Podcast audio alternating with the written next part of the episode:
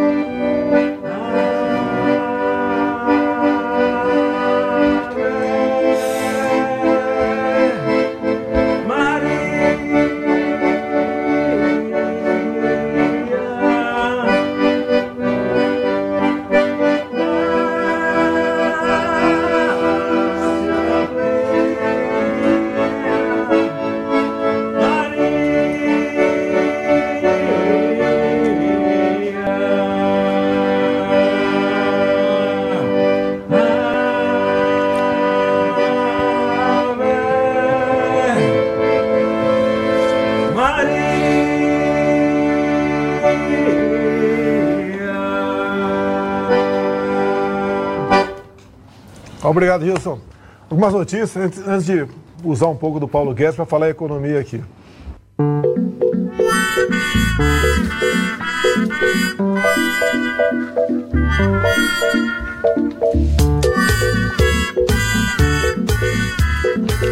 Mirá que en Brasil hay cantantes buenos, ¿eh? Hay músicos para tirar al techo. Este era medio berretongui, además de todo. Por si alguno no entendió el contexto, eh, eso era un live del presidente. Sí. De esos que suele dar con. donde explica medidas o anuncia cosas. Claro. Él con el ministro de Economía al lado. Paulito Guedes. ¿Viste la cara de Pablo Guedes en el video, no? Claro, Sí. y una medida económica. anunciando una medida económica, pero atrás tenía y anunció que era en honor a los que habían fallecido. ¿Cuántos van? 60 mil, una cifra así, 50 mil, más de 50 mil. En Brasil, eh, atrás de él entonces Sí. fue, llevó a, a un acordeonista a No. tocar. Pero no solo era acordeonista, era, era el, el- es el jefe de la Agencia Estatal de Turismo de Brasil. No, Es- no sabía eso. El, Ah, el bueno. señor que tocó. Con razón era medio falopa, porque no se dedica a eso. Y no, es el jefe de la Agencia Estatal de Turismo. Obviamente, Turismo en Brasil ahora. Le dijo, tráete la zanfona y, se, Claro. y tocó el Ave María en honor a, lo- a los que fallecieron. Claro. Y no puede llevar turistas el señor y dijo, bueno, me voy a dedicar. Debo confesar que a mí la versión no me molestó, No tanto. Recordando la de la parroquia a los 9, 10 años, no me pareció tan mala. ¿No? Ah, bueno, ves, yo no, no, eh, vale lo tuyo Vos no tenés tengo- parámetro. no tengo parámetro. Claro. El, el musical solamente me pareció un poco decepcionante la performance. Pero eh, si vos escuchaste versiones de iglesia y esta estaba, estaba bien. No me pareció tan mala, igual hace 20 Sí. años ya, ¿no? Tiene- Pero tiene una- ten- digamos que hay una cosa popular ahí. Esto Sí. hay que. Uno se puede reír un poquito, pero hay ahí. No, un- no, seguro, toca un una fibra sensible. Hay algo, ¿no? Llevar un músico. Ahora, los 546 mil casos activos de Brasil me parece No, que no. precisan más la ciencia Sí, en este momento, sí. ¿no? Claro. Menos cloroquina, menos Ave María, un poquito más de ciencia. Sí, porque seguro van a saltar los y las oyentes criticándonos, ¿no? Que por, ¿Por ahí, y esto de, bueno, están cantando la Ave María por los muertos de COVID, pero si uno ve y analiza un poco qué hace Bolsonaro, la verdad es que sería un poco más relevante que tome otras medidas públicas que No, seguro. combatan el coronavirus, ¿no? Y que no siga saliendo. De hecho, vieron que está, lo pueden multar por seguir saliendo sin barbijo. Digo, los mínimos. Sí, Cuidados. no, no, no, no. Bueno, eh, Estaban todos juntos aparte. Ajá. ¿Viste esa imagen? Ese, Sí. Hay tres muñecos adelante porque están está Guedes, Bolsonaro y la chica que hace las señas. sí. Y atrás está el presidente de la Agencia Estatal de Turismo de Brasil con el No acordeón. sabía. No, es genial el No, dato. Y se levanta en el momento en que termina, el tipo Y se se, va. se levanta y sale por el costado, nivel de improvisación. Sí. Pero le garpa esa cosa medio como que no parece un presidente, comunica de esa manera. Viste que se pone camiseta de fútbol para hacer Camiseta de fútbol Claro. para hacer los anuncios. Eh, un hombre de pueblo. Ahí escuché una voz de A Juancito ver, Elman. No, medio Kish decía él. Ah, sí. Sí, la también, geografía claro. de Bolsonaro como, como nos tiene acostumbrados. Totalmente. Che, y a todo esto, ¿no? Eh, ¿Vieron cuál es la última apuesta del gobierno de Bolsonaro? Ojo si le llega a salir bien. En realidad, por supuesto, ojalá que salga bien. Que es, Brasil es el territorio donde se va a probar una de las drogas, de las posibles eh, vacunas más avanzadas que hay, que es un estudio hecho por Oxford. Y eligieron Brasil por lógicas razones, por la cantidad de, de- de- tiene la cantidad de contagios que tiene, un país muy grande. Es de las vacunas que tiene más avanzada Sí. la ciencia en Sí, general señor. en el mundo, va a probarlo y el, el gobierno de Bolsonaro, así loco como es, hizo un acuerdo, que yo diría que de las cosas más serias que hizo hasta ahora, un acuerdo con eh, el Reino Unido, particularmente con, con Oxford, para ser un poco el conejillo de indias de esta posible vacuna. Si le va bien... No tiene una- nada para perder, digamos. la verdad Claro. Totalmente. No tiene nada para perder, se la juega. No tenés política pública interna para contener el virus. Sí. eh, te jugás a la vacuna, lo cual es más o menos lógico. Total. La apuesta. El chabón dice, si me sale, me sale, y si no me sale, ya estoy empantanado, si total. De hecho, si no sa- si sale mal, eh, bueno, sí, el, el Estado brasileño sería como un socio, ¿no? Entonces, eh, de- en esa prueba, si sale bien, deditos para arriba, si sale mal, perderá un poco de plata. Eh, Y seguirá tocando la memoria. Y seguirá tocando Sí. el Ave María. Y además se anduvo probando la hidroxicloroquina y la cloroquina, cuando todos decían no, mejor no. Una No, vacuna de Oxford. Eh, suena mejor. Suena mejor, sí, totalmente. Bueno, veremos qué ocurre. que estamos defendiendo el Uma rígida política de controle da natalidade. I asked one of the top people in China. I'm going to deliver Brexit. Dicen que yo soy el presidente pobre. Pobres son los que quieren más. The International Monetary Fund is also a 信心和决心不会变。Nuestra gran nación, que viva México.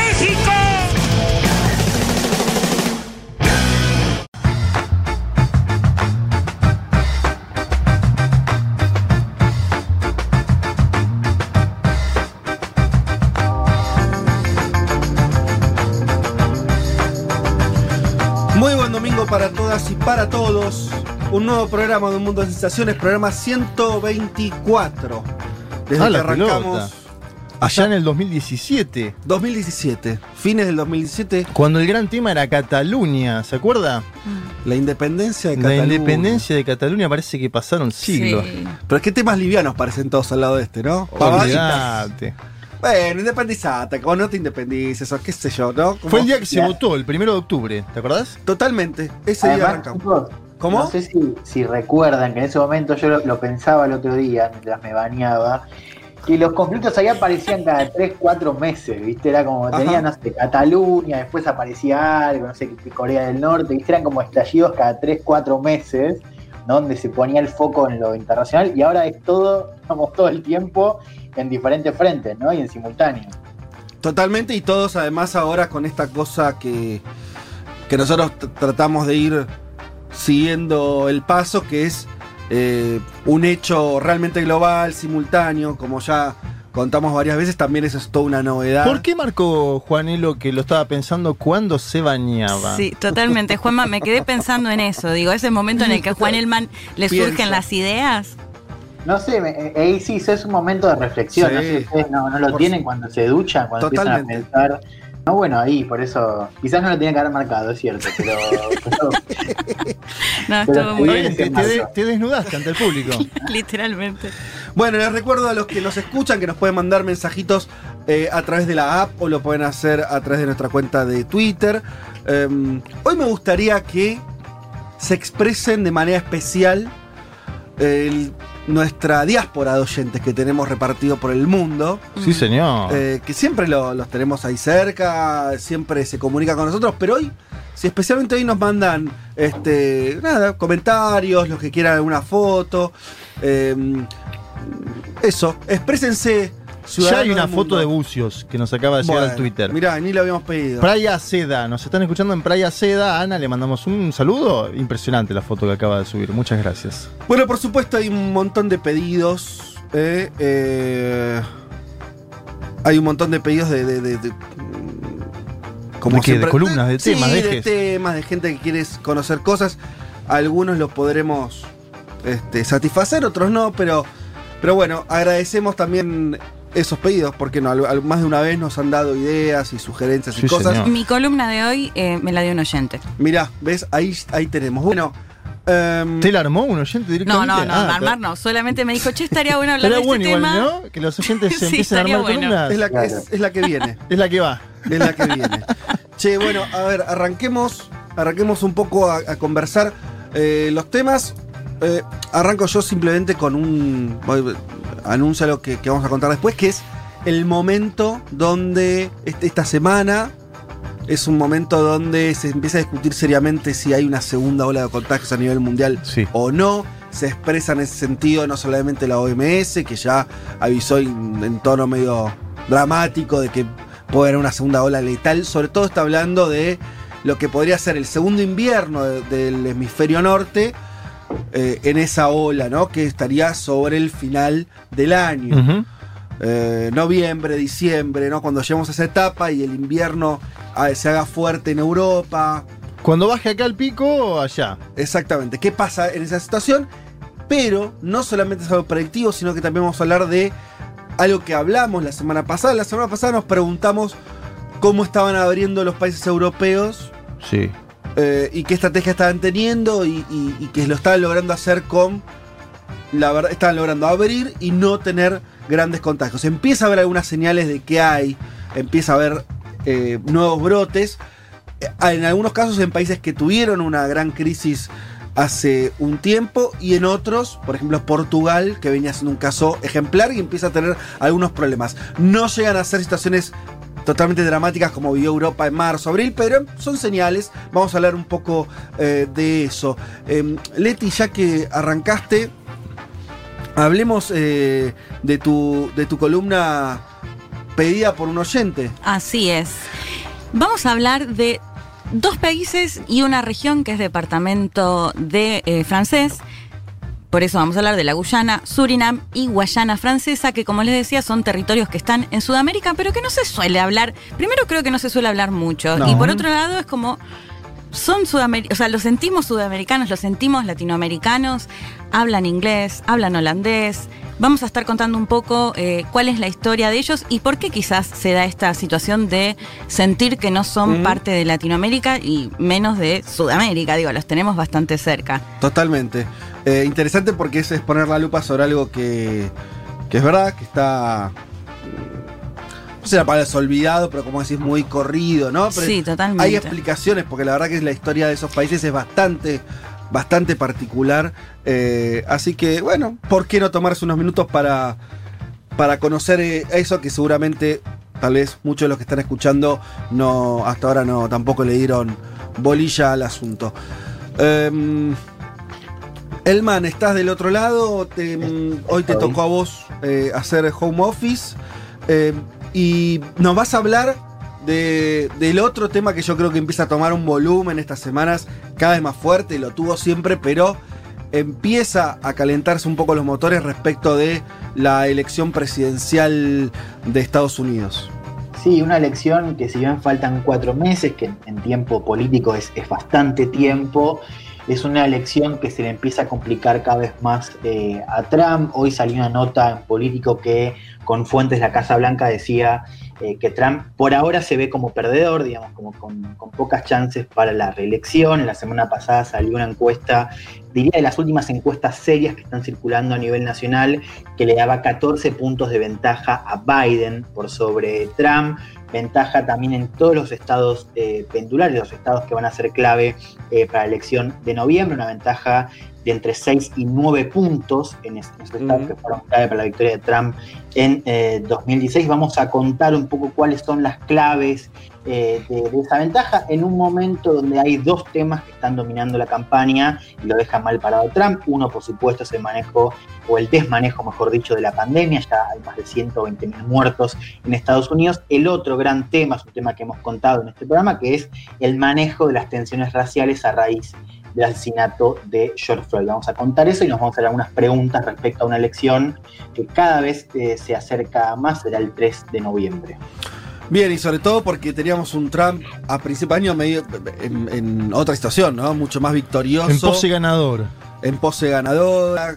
eh, don- y, y unos demócratas muy sin rumbo. Eso era el escenario. El foto- impeachment. El, el impeachment hacia fin de año pasado, principio de este, ¿no? Yo me pregunto, y te lo voy a volver a preguntar cuando hagas tu columna, si esto se explica, o sea, es un desgaste, o sea, si Trump está perdiendo contra el coronavirus o está perdiendo eh, contra otra cosa, contra un desgaste que por ahí estaba más invisible, pero se expresó, se empezó a expresar ahora. Si me apurás, mi sentido común me dice que parece más producto de la, de la Mm. crisis ligada a la pandemia. Y ligado a eso te meto lo que, para también discutirlo cuando hagas tu columna, es, bueno, vos dijiste que faltan cuatro meses. Si en dos meses, en un mes, empieza a relajarse el avance de la pandemia y la economía norteamericana da señales de ascenso, ese 10% de ventaja de, de Biden se evapora.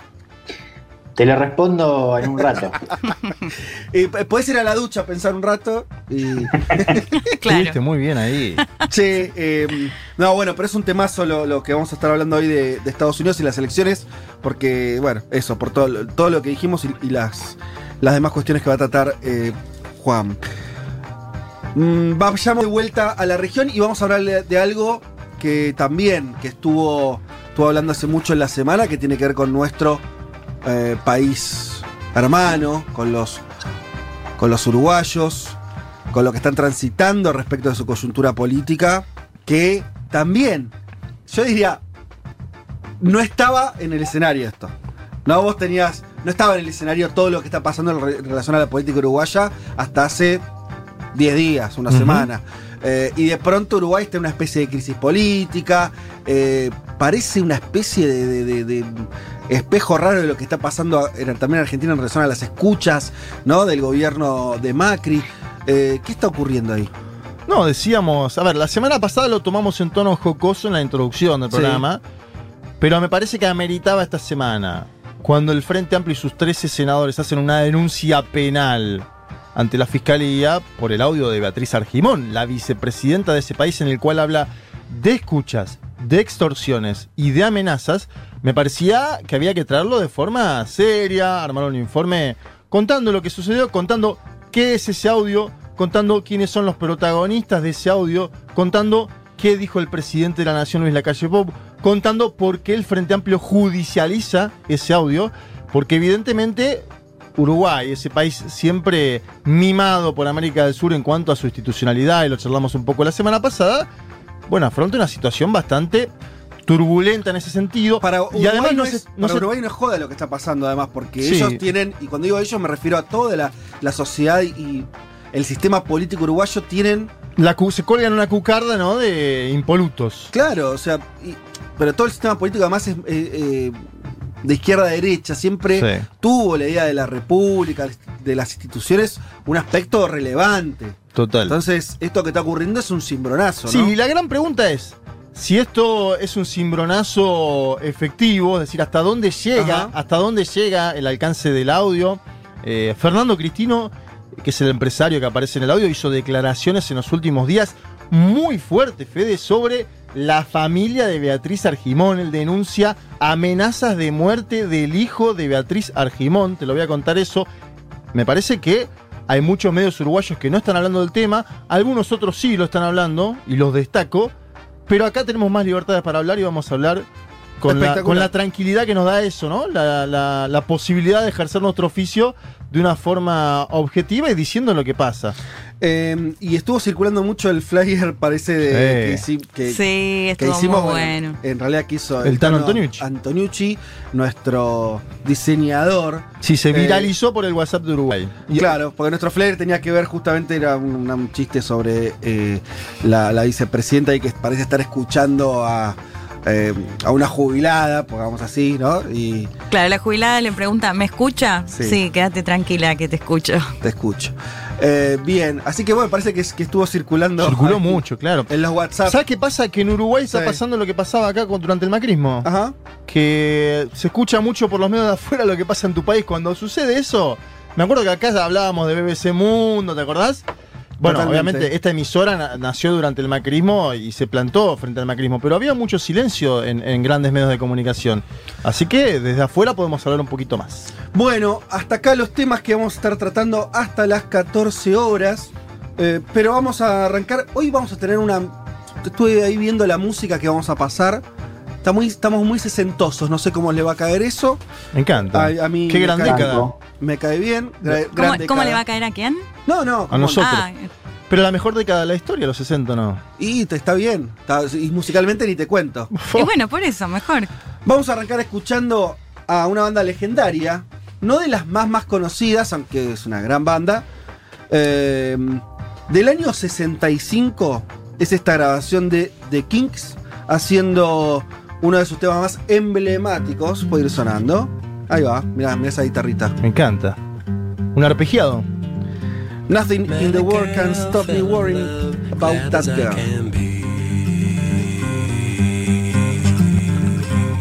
Man, the girl fell in love, bad as I can be. But I think all the time, is she true to me? There's nothing in this world to stop me worrying about that girl. I found out I was wrong, she was just too timing. Un, mu- un mundo de sensaciones. Vázquez, Martínez, Elman. Información justo antes de la invasión zombie.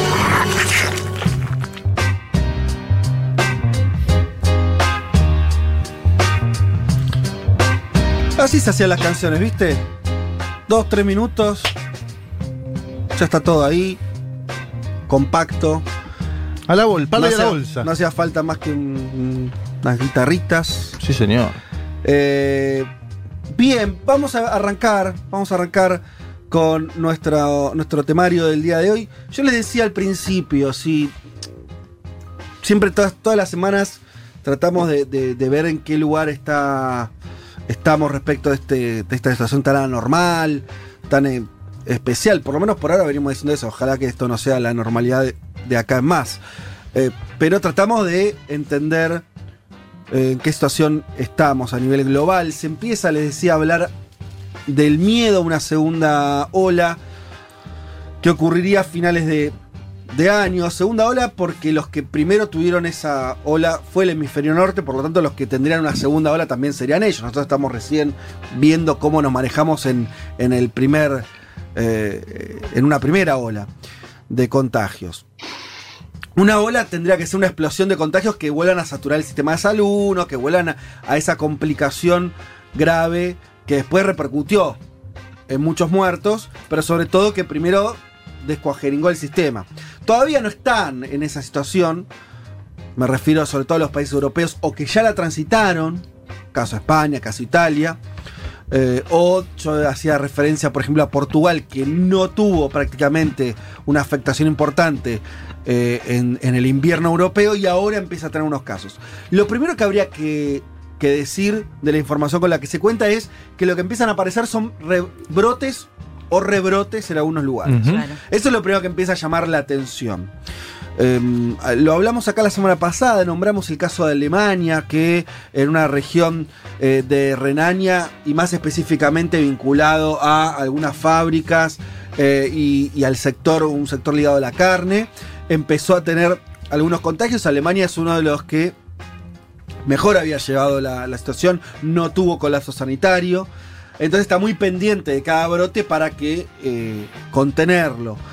Em, tenemos el caso de Corea del Sur, que también está ahora en una situación particular. De hecho, está, tuvieron que volver, esto lo vimos mucho en los medios argentinos también, volver de, de algunos relajamientos ¿no? de, de distanciamiento social, cerrar zonas, sobre todo la zona de ligada a la capital. El problema es cuando estos contagios se dan cerca de capitales o zonas con, con gran densidad poblacional. Eso está pasando en Corea del Sur. De todas maneras, está teniendo un, un- rebrote en algunas regiones a una escala mucho menor. Para darles una idea, el momento que peor sufrió Corea del Sur tuvo unos 900 a 1000 contagios diarios, ahora está alrededor de los 50, es otra escala, pero, perdón, como todo el que pasó una situación muy terrible, cualquier brote, ¿no? Es, un, eh, eh, es una situación preocupante y que las autoridades quieren Sí, y Corea controlar.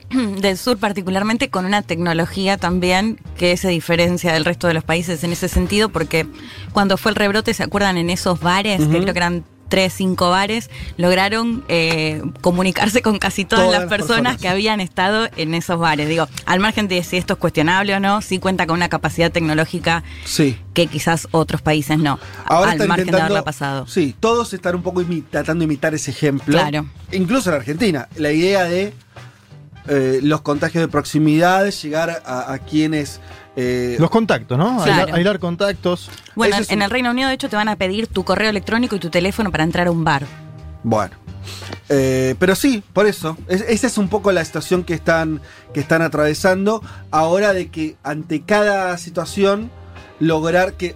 Algo así como que el sistema llegue primero que la expansión del virus, ¿no? Claro. Me refiero al sistema, al sistema sanitario y demás. Eh, está el caso de Singapur, que también era un caso muy particular, donde habían logrado tener eh, un, control del, virus. Pero, por ejemplo, y esto es otra cosa que está sucediendo ahora, se empieza a ver ahora cómo afecta de manera distinta o algunos sectores que están más protegidos, otros menos. En el caso de Singapur, trabajadores precarios de la construcción y sobre todo inmigrantes, bueno, ahí se está concentrando lo que serían las nuevas bombas eh, de contagio, ¿no? Singapur 45.000 contagiados ahora, hasta ahora tiene. Eh, y después para ir a- también a, a- a países de la región, voy a terminar en Estados Unidos, pero tenemos el caso de Perú, ¿no? Ya no estamos hablando ahora de la segunda ola, sino de, de- de cómo están logrando manejar después de ya varios meses eh, el, el avance de la epidemia. Y el caso de Perú, que tuvo un confinamiento parecido a la Argentina, tomó medidas muy rápido, de hecho tuvo más tiempo, ¿no? Empezó todavía incluso antes que, que en Argentina eh, la cuarentena. No le, está, no le funcionó. Y esto, esto es algo. Ojalá Argentina no, no, no repita esa experiencia. Perú tuvo, y lo tiene todavía de- al, al día de hoy, una cuarentena formal de más de 100 días. Sí. Y después de Brasil, el segundo país con peores ín- índices de muerte y contagios Perú. Entonces, Sí, tiene casi 10.000 muertos. una, una Sí, cifra sí, sí. importante, muy Y fíjate importante. ahí, Fede, digo, pensando en el caso peruano, cómo pesan digo, las, las costumbres y cuestiones, digamos, propias de, de ese país, digo, porque leyendo el caso peruano uno advierte que hubo mucho contagio en mercados informales, ¿no? Que a pesar, digamos, de, de tener cuarentenas y demás, la, la actividad en esos mercados no, no cesó y que para muchos peruanos será, digamos, algo ineludible para, para conseguir alimentos y bueno, ahí digo, también termina pesando las costumbres de cada país. Sí, eso es, eh, también en Brasil y en México, ese, ¿eh? digo como para analizar, porque nosotros a Brasil siempre decimos Bolsonaro, Bolsonaro. Hay cuestiones de la informalidad de los países latinoamericanos. Totalmente. Y en eso la. Argentina tuvo, bueno, la formalidad que dio el peronismo en términos laborales, etcétera, etcétera, que nos diferencia en muchos sentidos. Por lo menos en términos de porcentaje eh, tenemos, porque al final estos son números también, ¿no? Las cosas eh, a la hora de analizar cómo te va eh, mejor o peor, hay que pensarlo en términos numéricos. Es lo que vos decís, Juanma, Argent- empieza a notarse también que eh, las cosas que nos diferencian de otros países de Latinoamérica son fortalezas, en, en- en algunos casos, como eh, está pasando ahora con, con, este, con la posibilidad de sostener, por ejemplo, esa cuarentena más prolongada o no, o por ejemplo sostenerla no solamente formalmente, sino en términos concretos. Eh, está bien, está muy bien todo lo que aportaban ustedes, porque eso, eh, en Perú ahora se empieza a ver eh, que eh, este, al no haber eh, posibilidades concretas, ¿no? De, de- no solamente de, de la de la que la gente se quede en su casa porque los trabajos informales y demás, sino que también no tiene un Estado que él haya logrado, por ejemplo, tener una cobertura social más o menos amplia que haga que le diga a la gente, bueno, quédate en tu casa, que el morfi no te va a faltar, porque aunque sea, tenés este ingreso. Bueno, recién ahora Perú está logrando llegar a empezar a tener una cobertura eh, monetaria eh, relevante. Y Fede, no sé si lo dijiste o lo ibas a decir, pero esta semana también el presidente Vizcarra dio un anuncio bastante contundente que tenía que ver con el colapso del sistema de salud público. Les había pedido a los privados eh, que se hagan cargo y que el, el Estado le iba a pagar. El, el sector privado no, no aceptaba y los amenazó con expropiarlos basándose en la Constitución. Finalmente les dio un plazo de 48 horas y finalmente lograron un acuerdo. O sea, lo que les planteaba es eh, atiendan también a, a quienes no pudieron atenderse en el sistema público, pero sin cobrarles los montos desorbitantes que les estaban cobrando y que el Estado finalmente se iba a hacer cargo. Finalmente llegaron a un acuerdo y bueno, quedó atrás, digamos, esta idea de expropiar eh, las clínicas privadas. Bien, eh, y finalmente el caso de Estados Unidos, donde ahí pasó algo también que es para, para ver en los próximos días cómo ocurre, que es, tuvo su, su pico de contagio, recordemos esos días donde en Nueva York la gente moría fuera de los hospitales, donde había una situación de, de saturación del sistema, cantidad de muertos que no estuvieron cerca de las peores previsiones de millones de muertos que tuvieron en un momento, pero es el país con más muertos, claramente. Eh, y, y una explosión de contagios, arriba de 2 millones y medio de contagiados, se calcula en Estados Unidos, una cifra que se supone que igual es apenas un porcentaje, la punta del iceberg que se sabe, y, y ya está demostrado que, eh, que eso es mucho. 2 peor. millones 600 mil casos totales. Claro, de esos confirmados. Sí, sí. Ya se sabe Probados. que está alrededor del 10% en general eh, en cualquier país de eh, la diferencia entre los confirmados y lo- los contagios reales.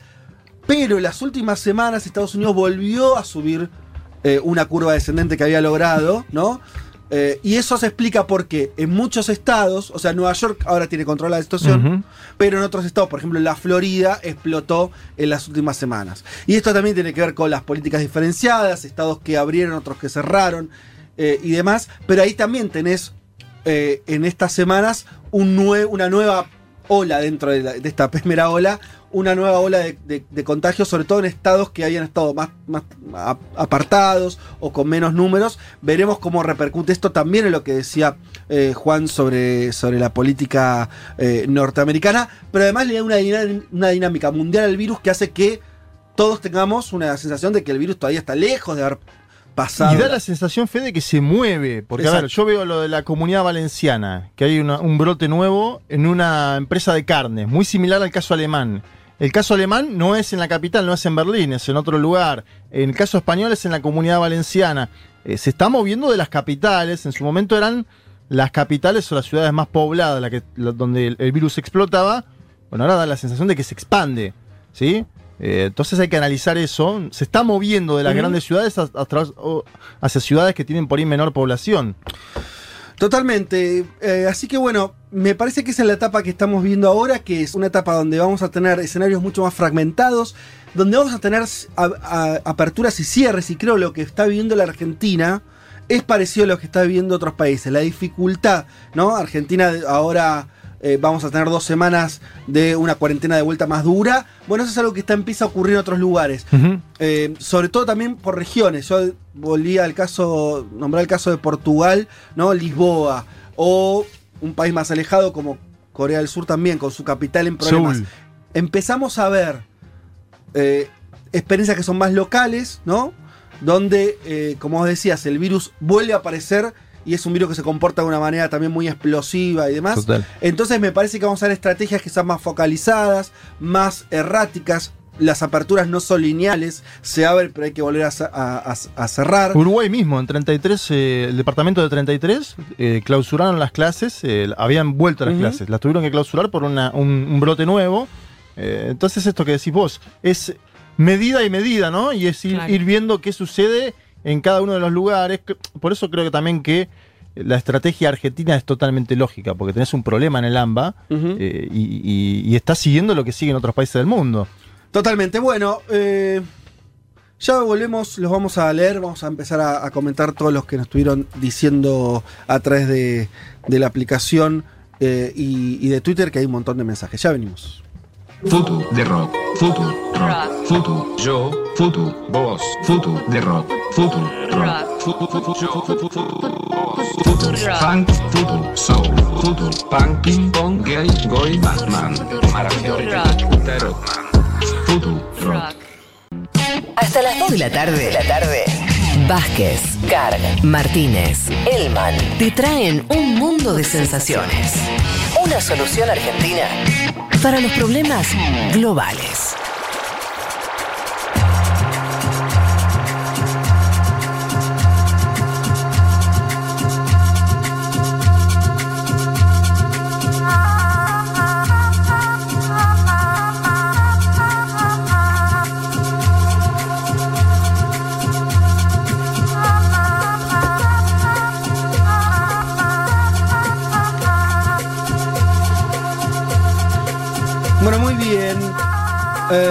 Muchos, muchos mensajes. A ver, voy a empezar a leer algunos. Eh, eh, eh, momento. Bueno, la tecnología. Dice, a ver. Sí. Eh, Marco dice, ¿podrían repetir el país donde el Estado amenazó a las clínicas privadas? Perú. Vizcarra. Exactamente, lo contaste. dio Leti. una conferencia, bueno, no sé si conferencia de prensa, pero dio un, di- un anuncio y les había dado un plazo de 48 horas, explicó a qué artículo se refería la Constitución y finalmente se logró un acuerdo con el sector privado. Um, Pachu dice, hola, ¿es cierto lo del acto de Trump que le frustraron los eh, TikTokers eh, K-pop? Eh, sí, completamente cierto. Le compraron las entradas, básicamente Mm. hicieron eso. Eh, eh, vos te inscribías con un mail, mandando un mail, ¿no? Y te reservaban un asiento, entonces eh, como una forma de vaciarle el acto. Claro. Que de hecho cuando vos lo subiste, Juanma, viste que yo te dije, che, parece más... El 2016 esto estaba más lleno porque Obvio. no se veía, eh, el, sobre todo el, el segundo piso del- de un lugar muy grande donde, donde Trump hizo el acto, estaba vacío. Eso fue porque eh, se organizaron, eh, sobre todo fueron jóvenes, lo cual es un dato también interesante, jóvenes antitrampistas. Y en TikTok. ¿Cómo? Y en TikTok, digo, una, una nueva plataforma. Sí, sí, usaron esa plataforma. Bueno, básicamente se pusieron de acuerdo en eh, pedir eh, esas entradas que después obviamente no iban a usar, no querían ir al acto de Trump. Pidieron un millón de entradas. Viste que Trump dice, Claro. hay un millón de pedidos, vamos a poner pantallas gigantes afuera del estadio en Se esperaba una cantidad de gente Sí. impresionante. ¿Viste que hay que hacerse TikTok? Al final, Fede, que me trataste de vieja, No, Juanma, ahí- sí, ¿te, te sí. harías TikTok? No, No, no, yo no me haría. me No, pa- eh, yo, yo cubro esas noticias claro. y digo, qué viene esto del avance ahora que yo me haga un señor de 30 y casi 35 es que años. además lo interesante no es tanto TikTok, sino lo que hicieron.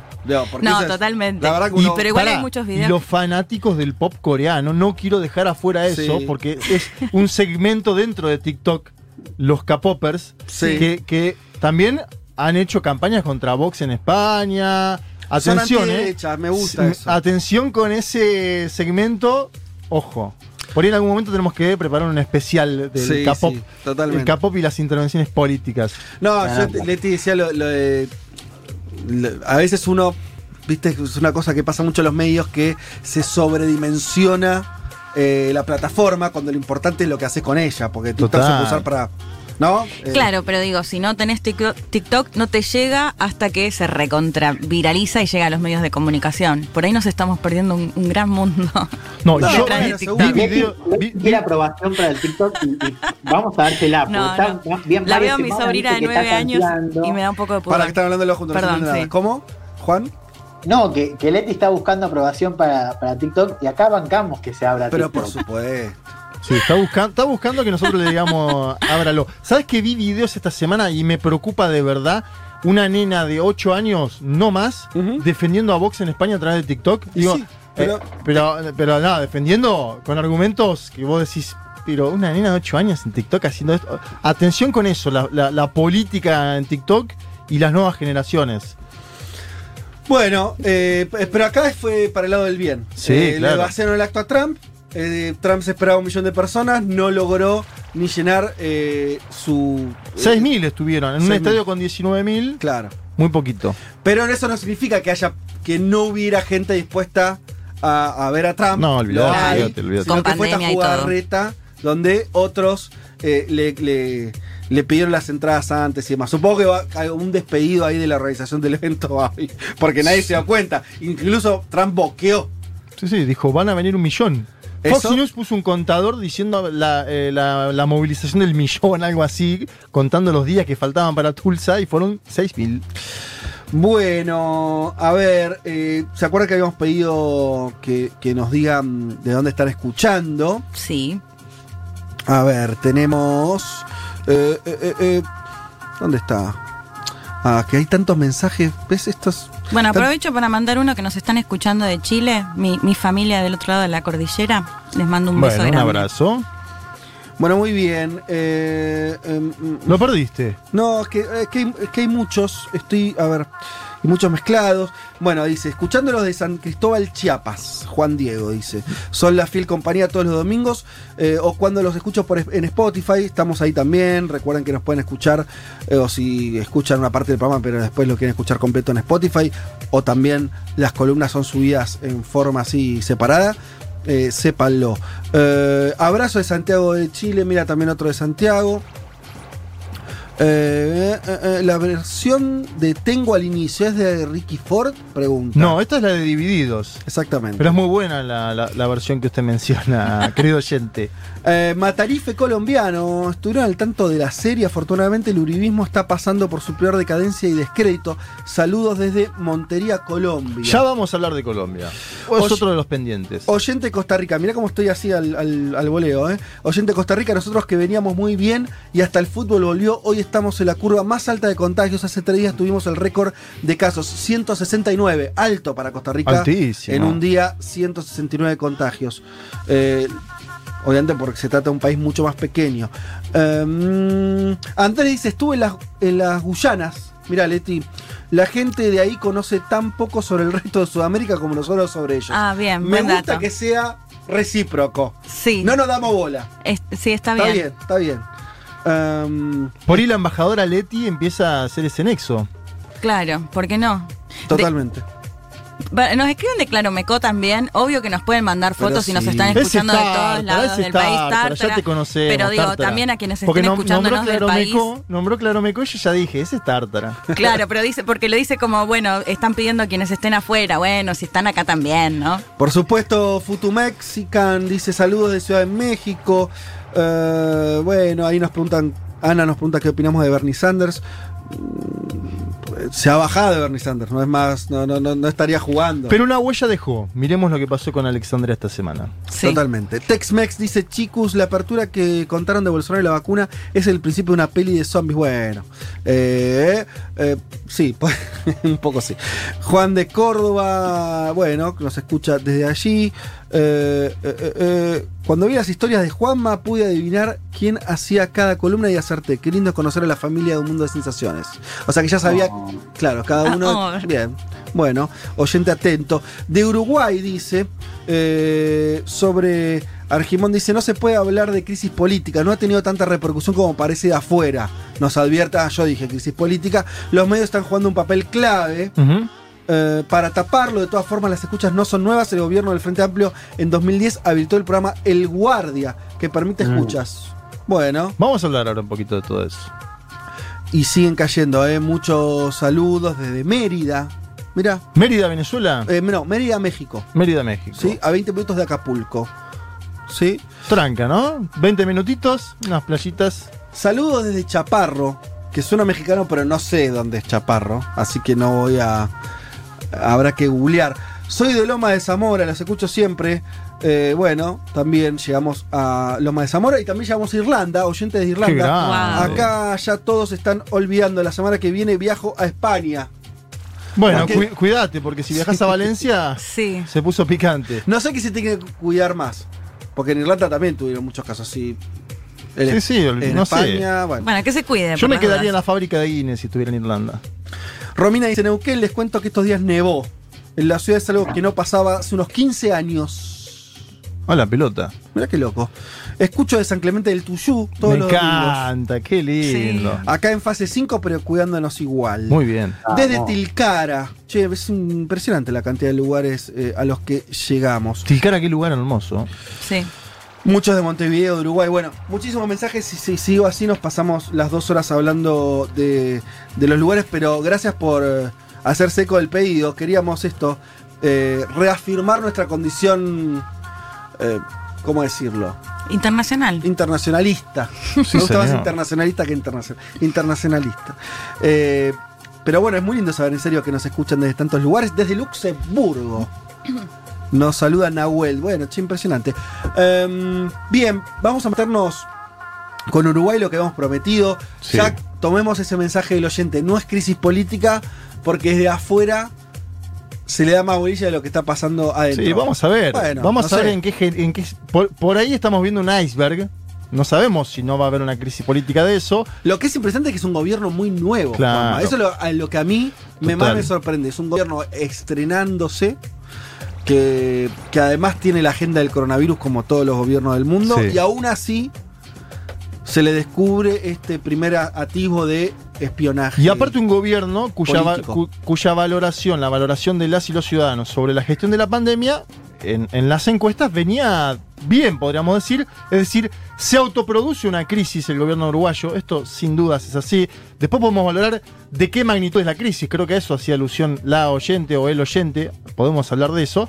Pero bueno, se habló durante los últimos 10 días de, por lo bajo y también por lo alto, de este audio. Es un audio polémico, de esos que se filtran y se viralizan. Un audio privado que tomó notoriedad pública al poco tiempo. Algunos medios decía, se hicieron eco, otros lo dejaron pasar. Hay mucha, hay mucha interacción entre el gobierno y los medios eh, hegemónicos y también seguramente hay cierto temor a hablar sobre este audio. Es un audio picante. Eh, los personajes, lo digo, nada menos que la vicepresidenta de ese país, Beatriz Argimón, y un empresario, Fernando Cristino, lo mencionamos la semana pasada, se hizo famoso en Uruguay por tener una agencia y escuela de modelos, por organizar eventos en Punta del Este durante los veranos.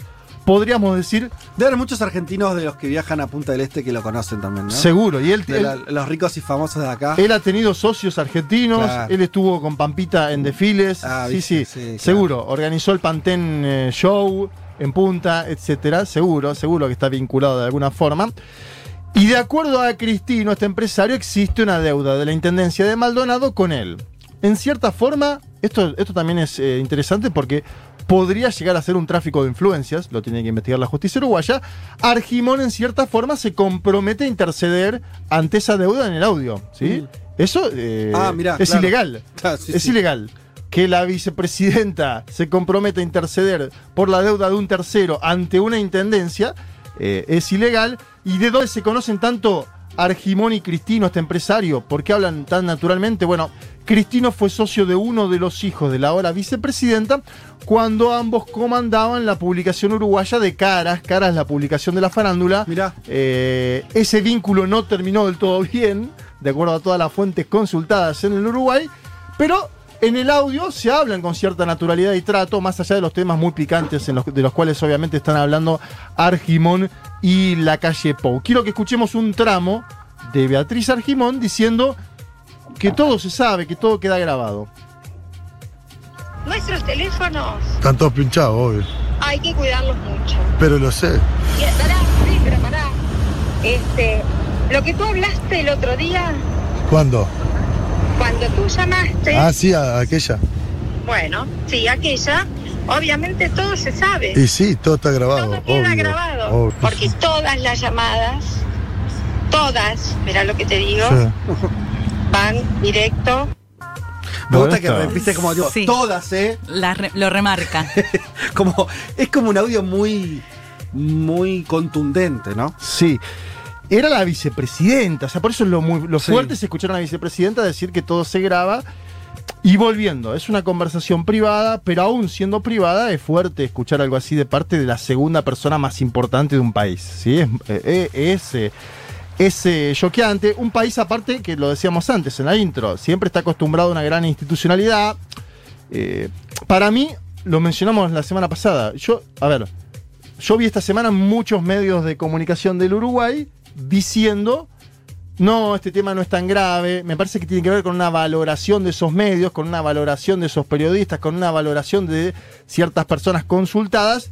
Ahora Uruguay al último vicepresidente electo, a lo volaron por un caso que había comprado algunas prendas de vestir y libros con una tarjeta corporativa.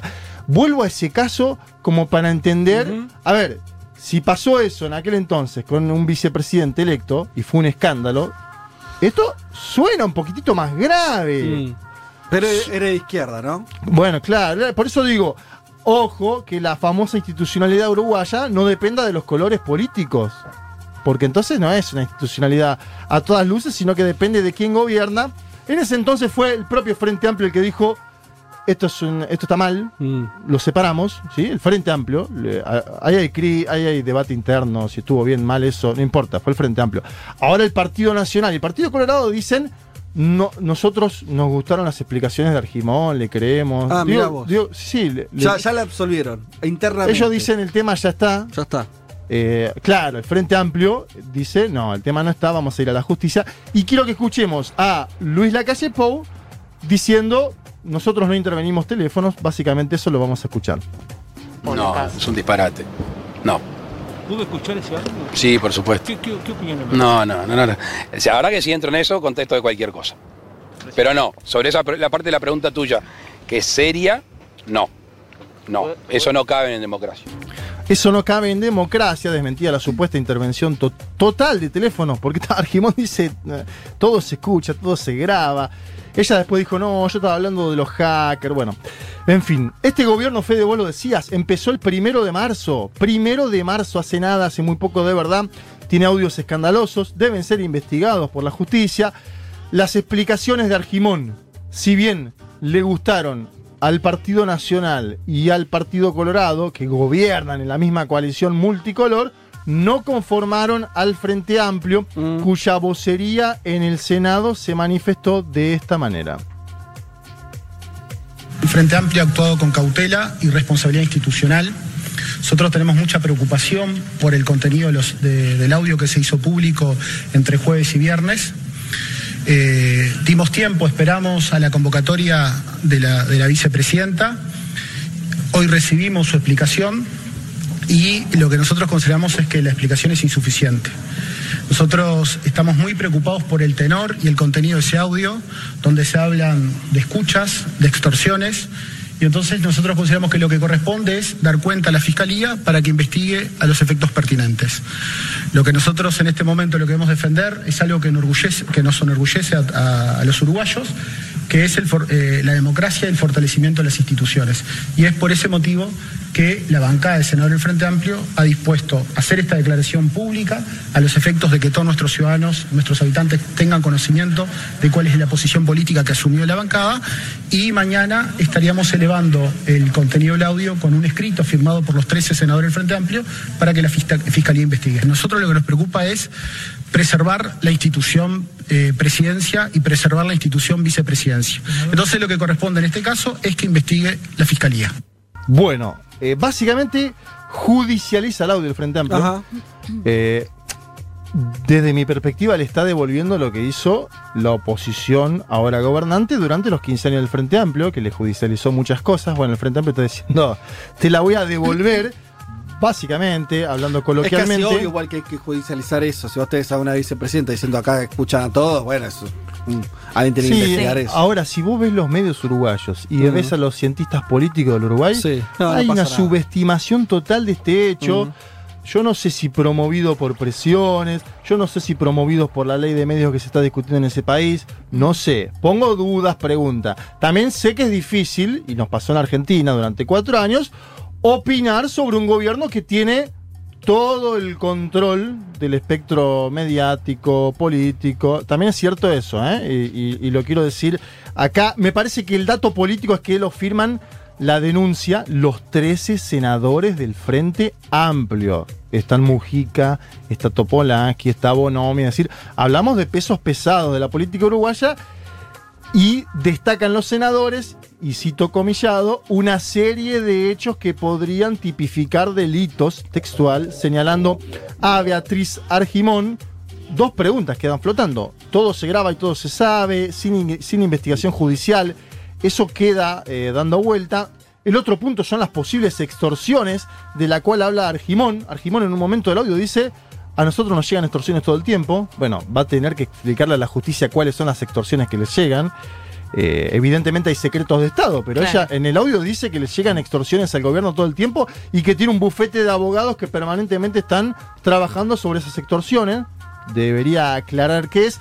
Y ni que hablar del intento de intermediación de una vicepresidenta para que un tercero, en este caso Fernando Cristino, cobre una deuda de una alcaldía del Partido Nacional. Acá también me parece que hay operando internas dentro del propio gobierno, como el, sucedió en Argentina del PRO, donde Sí. se espiaban entre ellos. Sí, claro. Eh, y quiero traerte a Fernando Cristino, que participó anteayer del programa Legítima Defensa de Caras y Caretas de Uruguay, eh, con el periodista Leandro Grille, eh, que estuvo acá con nosotros hace unos meses comentándonos lo que estaba pasando en el Uruguay. Y allí Cristino dice que ya hizo dos denuncias penales contra Quinteros y contra Acuña Argimón. ¿Quién es Santiago Acuña Argimón? El hijo de la vicepresidenta Beatriz Argimón. En esa nota Cristino dice que fue la propia Argimón la que le pidió que le consiga trabajo a su hijo en el año 2012, es decir, habla de un nexo cercano. Después habla de un desfile de Pantene en Punta del Este FD, donde Quintero, su socio, negociaba con el entonces intendente Antía una suma de dinero. Y por eso digo, por ahí estamos viendo una punta de un iceberg y quiero que escuchemos una parte de lo que dijo Fernando Cristino en Caras y Caretas de Uruguay. Ahora yo lo que quiero y voy a pedir que en mi evento, porque ahí dice mi nombre, Cristino, el señor intenden- ex intendente Antía me muestre en qué se gastó cada eso de los 80 mil dólares. Lo quiero ver yo porque yo entiendo de eventos. Entonces, con 80 y- 88 mil dólares, como él dice que se gastó, ¿será verdad? Yo no sé, hay, hay una resolución que, sea, que, que dice 100 mil dólares. Como productor general integral de eventos, yo sé cuánto salen la amplificación, las luces, porque no me dejaron actuar con mis proveedores, darle trabajo a mis proveedores. Entonces, ¿vamos a sacar toda la luz o no? Bueno. Va a ser una conversación directamente con, eh, con Leandro. Sí, una entrevista muy larga, véanla en el canal de Caras y Caretas eh, de Uruguay en YouTube, en el programa Legítima Defensa, donde dice cosas muy fuertes, Cristino. Esto fue hace dos días y esto circula poco en algunos medios de Uruguay. Acá está dando a entender una sobrefacturación de la intendencia en el evento que llevaba su nombre, por eso denuncia Quintero. Está hablando de 100 mil dólares, algo importante. Luego en la misma entrevista, Fede habla de amenazas de muerte que le están haciendo llegar hace semanas, dos puntuales, dice, una durante la madrugada, donde le dijeron que le iban a volar la cabeza con una voz distorsionada, y otra de días más tarde, donde le dijeron, te quedan días, y a quién denuncia Cristino por estas amenazas, a Quintero y a Acuña Argimón. Acuña Argimón es el hijo de Argimón, ojo, es complejo, es complicado. El- en un momento de la entrevista Fede dice, me deben y pido lo que quiero, por ahí me quieren eliminar, eso dice Fernando Cristino. En la calle menciona. Tranqui. En la calle menciona que la gente le dice cuídate, cuídate. Dijo que teme por su vida en esta misma entrevista. Una situación que parece para mí de otro país de América del Sur, no del Uruguay y sus formas. Eh, es muy fuerte esa nota. Las y los oyentes le- le- les pido que si les interesa el tema la vean. Y como para ir eh, concluyendo, no sé si tienen alguna pregunta, alguna intervención. Sí, a- sí, perdón. Juanelo, dale. No, no, eso digo, de cuál es la legitimidad que tiene también este tipo Cristino, ¿no? Para decir eso, porque también en el marco de esa llamada, digo, por, lo que denuncia este empresario, uno puede entender también que, podría estar tranquilamente eh, exagerando la cuestión, digo, ¿no? Y, en esa presión de la vicepresidenta, incluso también uno puede pensar, y, y esto lo traigo como, como duda, como pregunta, de si también Argimón ahí está exagerando este sistema de escuchas para mitigar esa presión digamos, ¿no? Digo, también entenderlo digo, en el marco de que es una conversión privada y que, que hay que ver también cuál es la, la legitimidad que tiene Cristino, digo, como, como alguien que además está diciendo, bueno, me deben plata y también quiere eh, aprovechar la, digamos, la prensa que está teniendo. No, a ver, puede ser. Yo no, no, no sé qué busca Fernando Cristino no sé, deberíamos hacer una nota con él para preguntarle qué, qué busca. No lo sabemos. Juan, está bien lo que planteas en el sentido de cuál es la legitimidad que tiene. Ahora, el tipo dice, a mí me debe una alcaldía del Partido Nacional y me están amenazando de muerte. Y está acusando de amenaza de muerte al hijo de Argimón. Eh, a ver, no sé, por mucho menos que esto en Chile hubo un escándalo político en torno al hijo de Michelle Bachelet. Digo, no son cuestiones menores para América Latina. Y está bien la duda que planteás. ¿Cuál es la legitimidad de Argimón en torno a qué piensa el, el pueblo uruguayo de una conversación entre dos personas que una, que una tiene una jerarquía muy distinta a la otra, ¿no? Digo, como para Sí, poner eso en el. y yo, el- me, yo me preguntaba también, para sumar otra, otra interrogante, que es que también hay que, creo, recordar, Sí. más en términos políticos, saliendo un poco de, de- de esta, del barro este, del Sí, el- el empresario. lodo este, el lodo este. Yo que sé que es, es un gobierno de, de muchas partes, ¿no? Claro. O sea, Muy partido. es un gobierno que no llega fuerte internamente, sino que llega con una sumatoria Sí. ¿no? Por, por derecha, eh, por extrema derecha, por el centro, que logró, después de 15 años, unir fuerzas para ganarle Sí. a eh, la coalición de, al, al- al Frente Amplio. Era un Entonces, todos contra el Frente Amplio. Claro. Entonces, yo no sé si esto va a ser el principio de esa dinámica, pero a mí no me asombraría Sí. que el, este gobierno de la calle Pou tenga todo el tiempo que, eh, que sea un gobierno donde todo el tiempo se notan esas fisuras internas. Bueno, en esta misma semana el canciller Talvi, que está saliendo del gobierno de Uruguay, que es del Partido Colorado, Talvi fue candidato presidencial del Partido Colorado, denunció el voto, dijo que está en desacuerdo total, es el canciller, y dice que está en desacuerdo total con el voto de Uruguay a un funcionario norteamericano, Claver Carone, para el BID. ¿sí? Sí. Se está votando el BID. Y o sea, a él, a él como canciller lo hacen votar algo que él no quiere. Sí, está en disconformidad. Bueno, él está de salida porque hay un debate en torno a Venezuela. Él dice, Venezuela no, no puedo nombrar a Venezuela como una dictadura, eso dice Talvi. ¿Y por qué? Porque es canciller y tiene que negociar con países y tiene que Sí. hablar. Y, y el presidente le dice, no, vos tenés que mencionar en todos lados a Venezuela como una dictadura. Claro. Bueno, esos son los grandes Bueno, debates que hay eso también. me parece que es interesante también Sí. ver, ¿no? De qué manera eso, este, este conflicto empieza a expresar todas esas líneas internas de una, un gobierno que llegó, como eh, tomo la definición tuya, Juanma, un gobierno para ganarle al Frente Amplio, Sí. pero con muy, po- muy poca cohesión interna, por lo menos Total. eso en los papeles. En los ¿Te, pa- te puedo sumar una, Juan? Sí. Con eso que decía Fede, digo, esto de, de cómo este conflicto también expresa esa, esa co- coalición inestable. Digo, y te quiero trasladar esto. Hoy, esta semana, la semana anterior hablaba con, bueno, vos mencionaste esto de los politólogos uruguayos, ¿no? Y hablaba con, Chaquetti. con, Chaquetti, con Sí, sí, lo vi, lo vi en el newsletter. que decía, ojo, esto no lo, no lo, no lo puse yo, pero, pero me parece interesante para sumar la discusión. Me decía, ojo porque Argimón eh, es aliada de algunos temas en, en la agenda más de derechos del Frente Amplio. ¿no? Digo, como expresaba eh, una visión quizás más moderada. Esto me decía él, yo Sí, no, sí. no lo, no lo sé. Me decía, ojo porque el hecho de que este, esta crisis escale y debilite la figura de Argimón puede también ser un problema para el Frente Amplio en, en- en términos de perder una aliada dentro del gobierno, ¿no? Digo, esto no puede tener algún tipo de, de impacto en, esa, en esos canales, digo, al, al ser Argimón una figura más moderada quizás que de la, del oficialismo. Sí, es más moderada. Ahora, aliada del Frente Amplio no es porque hay 13 senadores del Frente Amplio que le acaban de meter una denuncia penal, Juan. Eh, No, no, aliada, a ver, yo lo que entendía Es más es- moderada, aliada- ella es más moderada que eh, Guido Anini, que es un- eh, el líder de Cabildo Abierto. Bueno, no hace Una- falta una- mucho, ¿no? No, digo. Parecer moderado al lado de. eh, sí, y, y Talvi mismo que vos decís está saliendo. No, lo que vos planteás está bueno en el sentido de, ojo, que, que empieza a haber una eyección de personajes dentro de la coalición gobernante, que sea la eyección más de centro, podríamos decirle. A eso me refiero, Bueno, claro. eso está bueno lo que planteás, porque se va Talvi, que al lado de la calle Pou es moderado en algunas cuestiones de la política exterior y es preocupante. Ahora, me parece que Argimón tiene que dar explicaciones. Y de vuelta, co- con esto concluyo.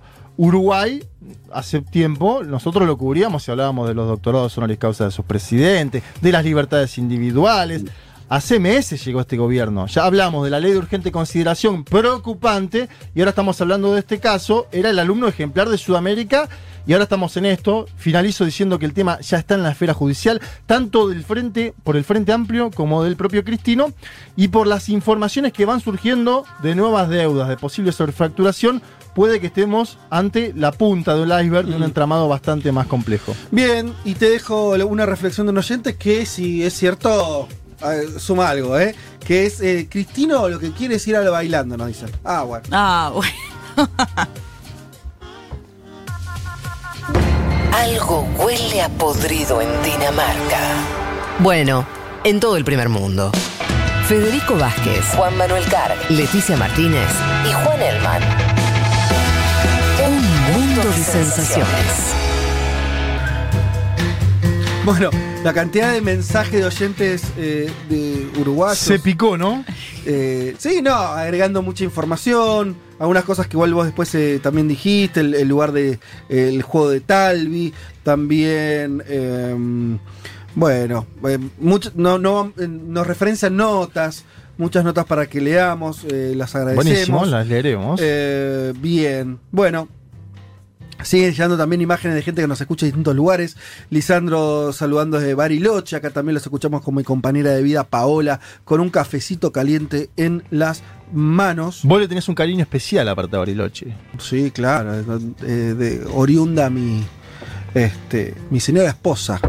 Y una foto de Bariloche nevado. ¿Está nevando en estos momentos en Bariloche? Sí, llegaron Todo imágenes nevado, todo el fin de semana del sur ne- con imágenes nevadas hermosas. Ma- Saludo a Cots, eh, la mamá de Julia se está escuchando, que a veces escucha el programa. Eh, bien, bueno, eh, y de vuelta también muchos uruguayos y uruguayas eh, haciéndonos comentarios, pero no, no podemos leer a todos. Nos vamos a la canción del mundo que nos elige siempre Pablo 30, ya en esta nueva versión epistolar que... Las cartas de 30. Sí, que nos acerca Pablo. En este caso dice así.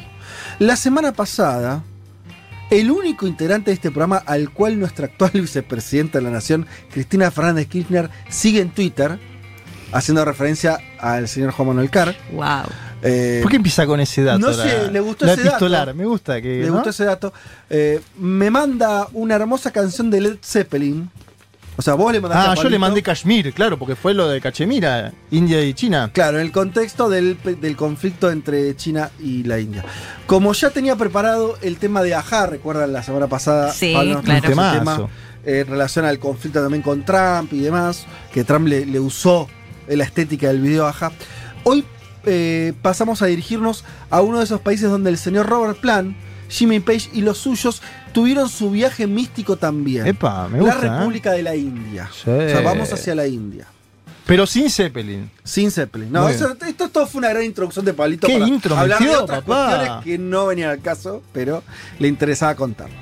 Sabemos, dice Pablo, eh, actualmente según la BBC, eh, que hay imágenes satelitales que muestran a las autoridades chinas eh, construyendo infraestructuras en la zona del Himalaya. Está muy informado, Pablo. Le va a sacar el laburo a Juan Elman, ¿eh? Sí, más o menos.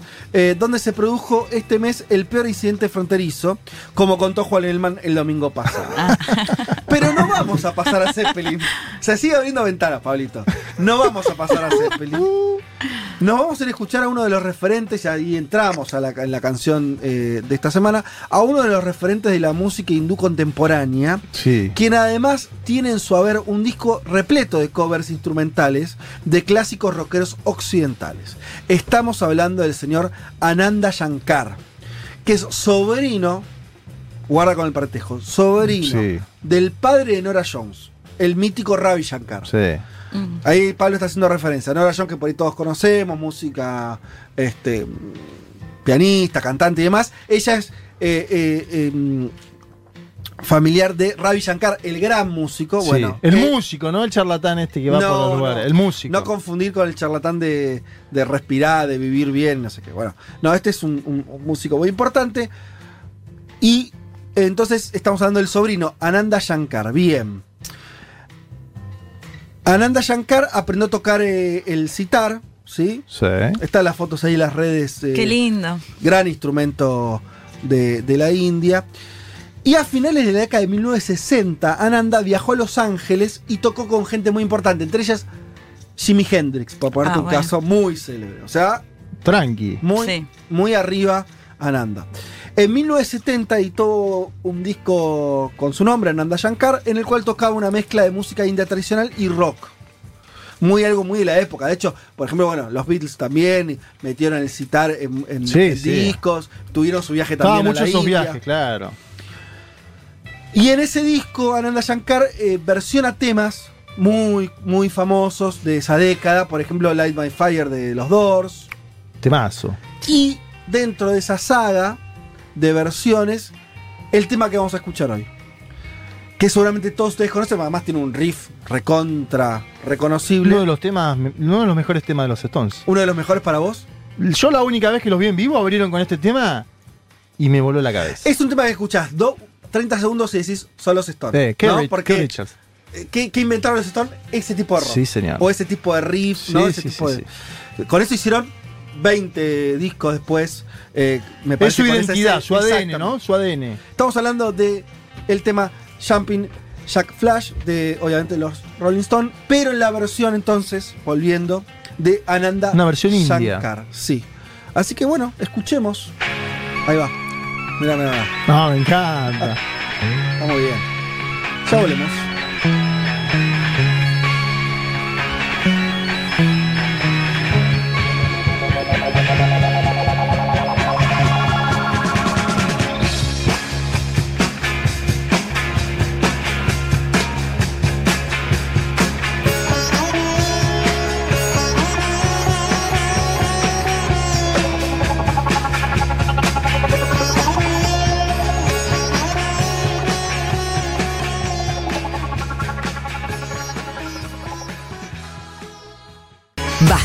Carg, Elman, Martínez. Seamos conscientes de nuestra posición en la División Internacional del Trabajo. Lo demás, lo demás, no importa nada. Nada. Un mundo de sensaciones. Bueno, ahora hay un montón de gente mandando fotos de nevadas. Fernando, acá en el Chal, eh, Chaltén está todo blanco desde hace una semana. Qué lindo, che. Eh, nieve en el Bolsón, dice Caro del Sur. Y gente que nos sigue mandando referencias desde afuera de la Argentina. Lucas y Jimena los escuchamos desde San Gil, Colombia. Eh, eh, em. ¿Qué más? También desde el sur. Eh, ahí lo dice, escuchándolos desde Fisque Menuco. Fisque Menuco es una forma de decirle a General Roca, ¿no? Eh, entiendo que sí. Eh, pero ya me dirás. Creo que hay un debate sobre si a la, a, a la ciudad le cambiaban el nombre, bueno, porque es el nombre originario. Sí, señor. Eh, pero ya nos dirá. eh, ¿De cuál, perdón, oyente. estaba Fisque Menuco. Sí, señor. Es lo que usted dice, ¿sí? Eh, bien, y, ah, y quería leer uno que tenía que ver para que vayamos a la columna de Leti. Mm, mm, mm, que decía, bueno, ahora lo perdí, pero eh, un oyente, o un oyente, no, no me acuerdo, que decía que eh, recién se enteró que estaba en Sudamérica. Eh, Guyana la semana pasada, una- como diciendo, bueno, sí, es algo que no es muy conocido. Eh, vos nos vas a hablar de esos territorios Sí. que una pregunta es, ¿es América Latina? Y hay debate sobre eso. Geográficamente son parte de Sudamérica, sin dudas.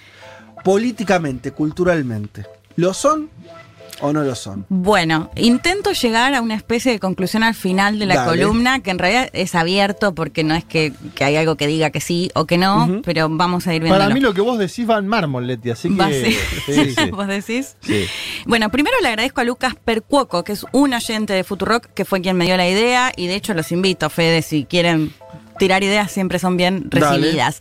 Así que para eso lo decíamos, forman, eh, sí, geográficamente, parte de Latinoamérica, parte de Sudamérica, para que eh, lo ubiquen quienes por ahí no, no se dan cuenta. Están al este, si se quiere, de lo que es Venezuela, limitan con Venezuela, en el caso de la Guyana, y limitan con Brasil también.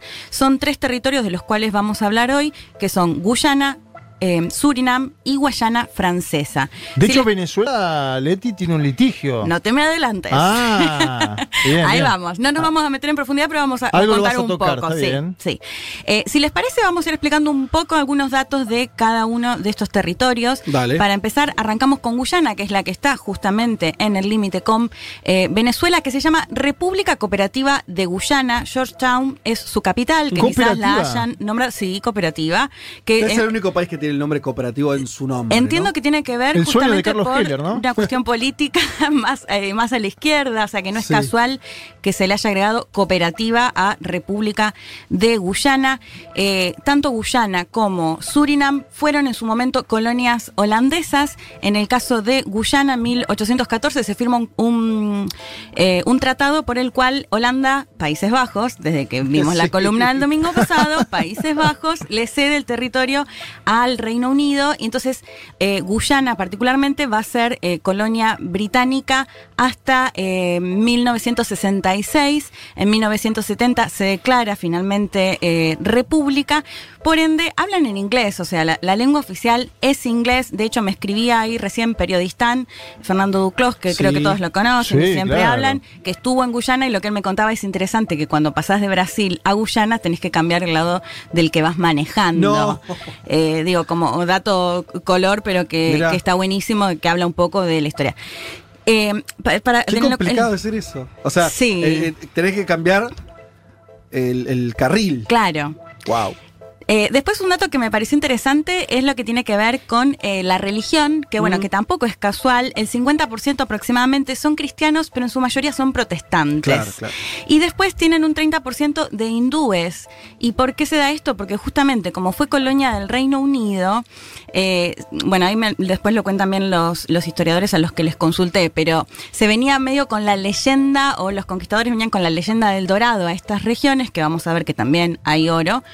Eh, y después terminaron más, sobre todo en lo que tiene que ver con las plantaciones, con lo agrícola, y para eso, sin escapar a gran parte del resto del territorio de Latinoamérica, es que llegaron esclavos de África y también en el caso, bueno, de Guyana, llegaron muchos eh, indios e Mira. indias. Entonces es un Pero porcentaje eso es por el vínculo con que. con la India Reino Unido. también- Reino Unido Claro, fue colonia del colo- Reino Unido, por entonces por ende también eh, hay un porcentaje altísimo de eh, indios e indias y bueno, en lo religioso hindúes, que además son los que por ahí detentaron más lo que tiene que ver también con el poder político, si se quiere, sobre por ahí el resto de la pobla- población más afrodescendiente ya.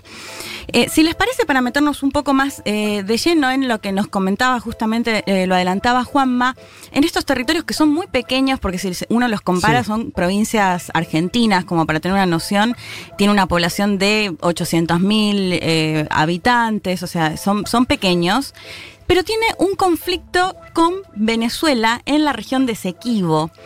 Si les parece, lo escuchamos a Sergio Cubila, que él es profe de Historia y Geografía, eh, magíster en Ciencias Sociales, nos contaba un poco este conflicto y ahora lo analizamos. Algunos ecos de estos procesos de colonización quedan o impactan todavía en el presente. Uno puede ser, por ejemplo, la disputa territorial que tiene Venezuela con Guyana por el territorio de la región de Esequibo, bajo el argumento o el criterio del uti possidetis, es decir, de la más antigua ocupación. En este caso era española y no británica, y por eso se reclama ese territorio como propiamente venezolano. Y esos reclamos se agudizaron sobre todo tras el descubrimiento de petróleo en las últimas décadas del siglo XX en dicha región perteneciente a Guyana, ¿no? Actualmente. Claro. Bueno, es una religión que eh, además se descubrió petróleo no hace tanto y de hecho un dato que me pasaba Tomás Listriani, que es otra de las personas que consulté, per cápita sería como 250 mil dólares para cada ciudadano y cada ciudadana de Guyana, o sea, es importante. Periodista me pasaba una nota de la BBC Wow. que también me pareció muy interesante con el título ¿Puede Guyana convertirse en el país más rico del mundo Mm. por este descubrimiento? Claro, muy poca población y si ahí encontrás eh, petróleo, Claro. mucho petróleo, Y Juan Fran Torres, que también es un oyente eh, venezolano que siempre nos escribe, él me contaba o hablaba de este conflicto que se da en esta región entre Venezuela y Guyana, en el cual esta semana se va a hacer, se va a avanzar en un juicio internacional justamente por esta región en disputa, de la cual Venezuela no va a participar, me lo contaba. Del juicio. porque- de este juicio, sí, eh, en esta región que genera, genera tensión y bueno, con este trasfondo de, del petróleo y el dinero que, que llega. Hasta acá lo que tiene que ver con la Guyana. Si les parece, pasamos al vecino Surinam, Sí. que como les decía, Pues siguió... están, están los tres como Pegaditos. bien pegaditos, ¿no? Sí.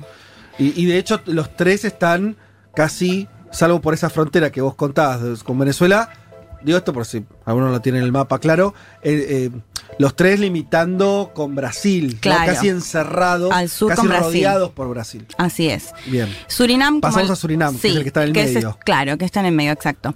Eh, que lo decíamos, Surinam sí continuó siendo colonia holandesa hasta el 75. Ajá. Hay una, un periodo dictatorial que, dictatorial que tampoco escapa a la región eh, hasta eh, los 80.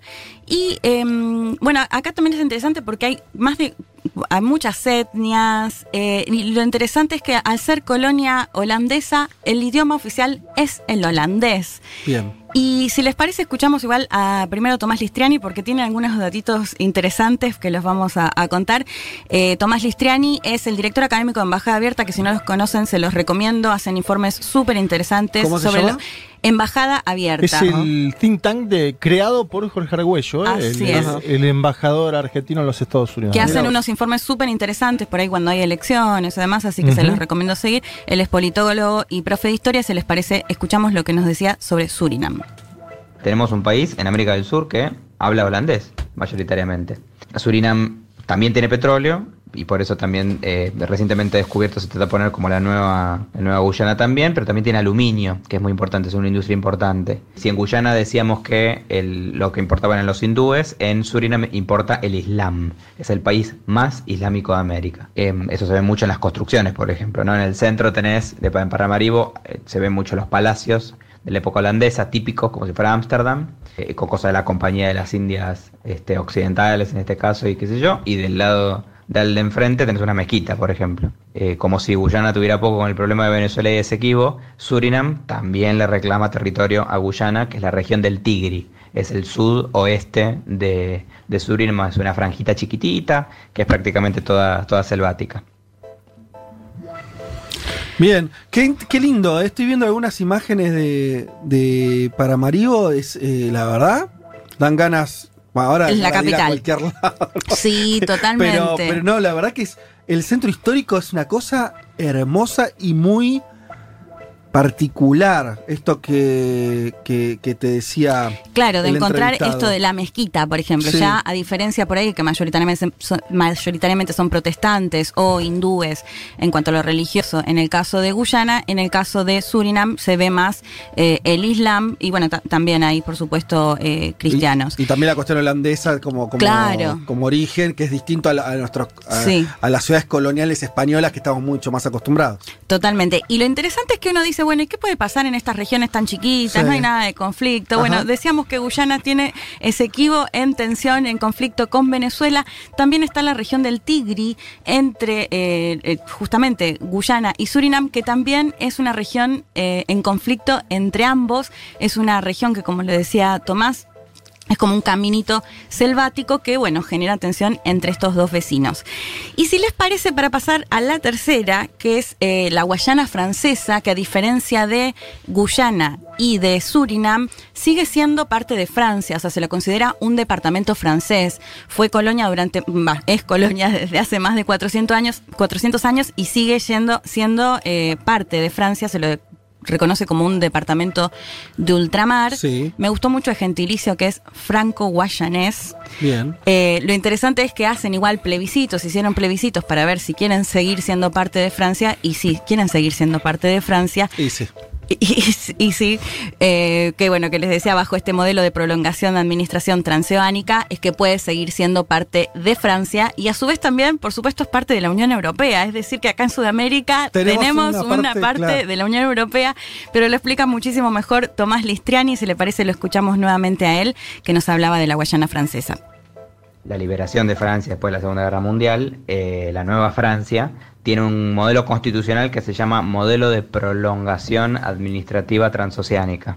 Y eso hace que formen parte de Francia, ¿no? Y por eso con junto con Guadalupe y como Martinica, eh, son los territorios franceses en América. Que parece pequeña, la Guayana francesa, pero es la segunda región más grande de Francia. Es casi, casi primera. Prácticamente tiene la misma superficie que la primera región de Francia, que es Nueva Aquitania. En este país, o el territorio va en realidad, importa mucho la minería aurífera, es muy conocida y muy redituable por el oro, o la Guayana francesa. hace más de 100 50 años, tienen el centro espacial ahí en Guayana, donde eh, los europeos, no solamente los franceses, todos los de la Unión, lo usan como una estación para monitoreos y los lanzamientos ¿no? de los cohetes y de, los satélites de ellos. Esto es importante porque entonces estamos hablando en términos estrictos de que la, Unión Europea limita con Brasil. Francia tiene eh, su mayor frontera con Brasil, con quien más limita ¿no? en, en extensión de territorio. La Unión Europea llega hasta Sudamérica, una cosa que como a veces nos cuesta recordar. Increíble ese dato. Y Es lo buenísimo. usan, ¿no? Porque base espacial, o sea, no es que. Claro. No es que lo tienen ahí como totalmente olvidado, sino que le dan, bueno, decía producción de aluminio también. De aluminio, sí, que es importante. Bueno, o sea, y, y de oro. Y de oro. En la Bien. Guayana francesa, que es muy importante. Eh, sí, esto del centro, del centro espacial a mí me, me Mm. voló bastante la cabeza, y valga la redundancia, hablando de centro espacial, porque desde ahí se lanzan eh, los satélites, y esto de eh, lo que planteaba el Tratado de Lisboa, el hecho de que también Guayana francesa, por supuesto, también pertenece a la Unión Europea por ser parte de Francia, así que eh, limítrofe con Brasil tenemos una partecita de, tiene- de la mirá, Unión Europea en Sudamérica. Estoy mirando Leti. La frontera entre Francia y España son 656 kilómetros. La frontera entre Francia y Brasil son 730. Claro, es buenísimo. increíble. Sí, sí, es buenísima y además esto que decía, es un territorio igual grande para lo que es eh, Francia en cuanto a esto del departamento de ultramar. Y para ir terminando un poco esto que planteábamos antes, ¿por qué hay tanto desconocimiento? ¿Por qué se habla tan poco? ¿O por qué por ahí uno no lo asimila con esta cuestión de son latinoamericanos, no son latinoamericanos? Eh, forman parte o geográficamente al menos están en Sudamérica. Escuchamos el último audio que es de Sergio Cubila, quien habíamos escuchado antes, profe de Historia y Geografía, que nos contaba un poco al menos por qué él cree, y ahora me dirán ustedes qué, qué les parece, por qué cree que se da justamente esta situación que planteamos. Si uno tuviera que explicar, digamos, ¿no? por qué estos territorios permanecen en cierta forma como con poco conocimiento, por aislamiento del resto de América Latina, por un lado, estos tres territorios son producto de diferentes procesos de colonización, ¿sí? a diferencia del resto de Latinoamérica, que fue producto de la colonización española y portuguesa. Por otra parte, en el caso de Guyana y de Surinam, las independencias se han dado de forma muy tardía en el contexto de la descolonización. La independencia de Guyana en 1966 y la independencia de Surinam en 1975, por lo cual se han incorporado a una Latinoamérica independiente de forma muy tardía. Y a su vez también hay que señalar una peculiaridad, Guayana francesa no mira hacia ah, América del Sur, sino que mira particularmente hacia Francia porque todavía es un departamento de ultramar y las personas que nacen en Guayana francesa son considerados franceses. Está claro, bueno. Dado, dado todos esos elementos, yo, yo te voto que no es parte de América Latina en un sentido político, en un sentido cultural. Claro. Me parece que es otra cosa, por más que obviamente son territorios que vos decís, bueno, desde el punto de vista geográfico, está bien, lo es. Pero yo tomando un poco lo que vos nos contaste, yo te voto un, una, una senta- un, un sentimiento de enajenación, por lo menos. Sí. Opino igual. ¿Opinás igual, Elman? Bien. Lo banco, lo banco Fede ahí. Es un enclave colonial. Sí, con, con la característica de que igual sus habitantes creo que, por lo menos lo que nos contó Leti, no se sienten colonizados. Claro. O sea, en el caso, es que, a ver, yo creo que hay Como no una lo diferencia. sienten lo de las Islas Malvinas. Es cierto. Bueno, claro, es un muy buen ejemplo. Son dos enclaves coloniales. Eh, Pero, en la- pero, pero pero eso pará, para la Guayana reclamo. francesa. Claro, tenés un en Argentina tenés un reclamo de un país Sí. sobre ese territorio. Ah, Este no lo pide nadie. Y, no Bueno, sé, me eh, parece que no, no es que Brasil dice esto es mío.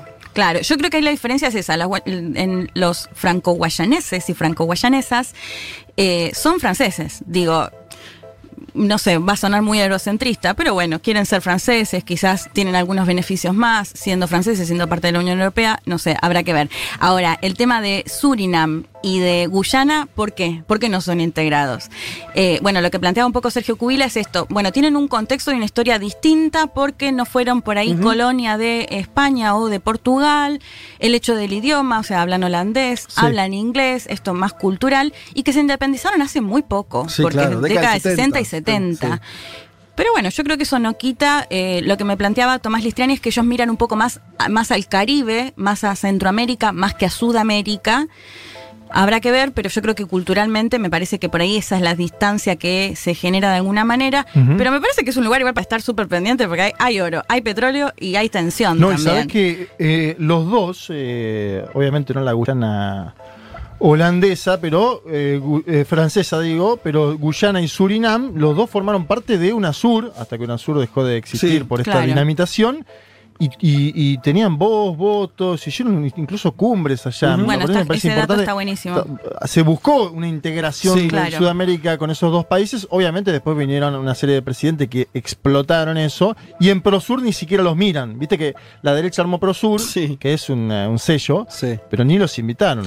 Bueno, quién sabe si esta columna por ahí da pie, viste que hablábamos del mapa bicontinental Argentina y después se- salieron a oficializarlo y a decir que se va a vender más y se va a poner en las escuelas. Por ahí generamos que, que se logre integrar un poquito más a estos países que están tan cerca. Está muy bien y ahí para que tenga Con la embajadora Leti. Teníamos algunos mensajes. Bueno, no me molestaría para nada ser de- diplomática ahí, Era linda charlar. las imágenes. Algunos recordaban, algunos recuerdan que Se viene el viaje de Leti. desde, desde Guyana francesa se lanzó el, Ar- el ARSAT. Justamente porque Bueno, Claro, esa bueno. plataforma de lanzamiento, ahí tenés alguna conexión. Si bien estamos hablando del territorio menos. eh, Claro, de los tres. Claro, porque es efectivamente lo que vos decías, es un Mm. territorio considerado francés, Sí. donde sus habitantes son considerados franceses, hasta donde yo sé, ese territorio, pero De hecho, uno de cada ocho habitantes, perdón, Fede, son franceses que, o sea, de, de, a- de Europa, digamos, ¿no? Sí, que nacieron sí. en Europa y dijeron, bueno, che, tenemos un departamento de ultramar, ¿por qué no me voy para allá como que a una vivir? provincia. Es una Claro. población implantada entonces. Claro. Claro. yo igual, la diferencia con Malvinas, insisto, porque acá hay alguno, Bruno dice, ¿y las Malvinas? No, bueno, si no hay un reclamo, o sea, la- las Malvinas son argentinas porque la Argentina desde hace un montón de tiempo que las reclama. Claro. Entonces, Sí. bueno, ahí es otra, hay una disputa Y territorial. porque eran argentinas hasta 1833, cuando fueron ocupadas. Tuvo un gobernador, Claro. o- hay una ocupación militar por parte de Gran Bretaña y después todo, todo un recorrido histórico. Me parece que es distinto, Ah, una guerra. Es colonia desde hace más de 400 años de Francia. Gu- eh, Guyana. La Guayana francesa. Claro, la Guayana sí. francesa. Eh, por eso, eso me parece que, que en ese sentido es distinto a, a la situación de Malvinas. Eh, bien, y después tenemos dos países, recordemos, para, para resumir el- la comuna de Leti, para, para que nos quede claro, tenemos a dos países que sí son independientes, Sí. que lo que nos diferencian de América Latina es que hablan otro idioma, otros Sí. idiomas, tienen otra cultura, pero son países soberanos Y Eh, sudamericanos. sudamericanos tanto como Ecuador, Argentina o Brasil. Total. Así es. eh, pero con una historia muy, muy, muy particular. Eh, bien. Mira vos, dice Correntino, nos agrega esto que este dato yo no tenía. Eh, Guayana Francesa también explica la tensión entre Macron y Bolsonaro por la quema del Amazonas. Ah, claro. Bueno, sí, Macron de hecho fue uno de los líderes eh, mundiales que más creo salieron a cuestionar a Bolsonaro por su manejo en el Amazonas. Y esta por ahí, a ver si Juanma te algún dato, ¿por qué nunca participaron ni Surinam ni la Guayana de la Conmebol?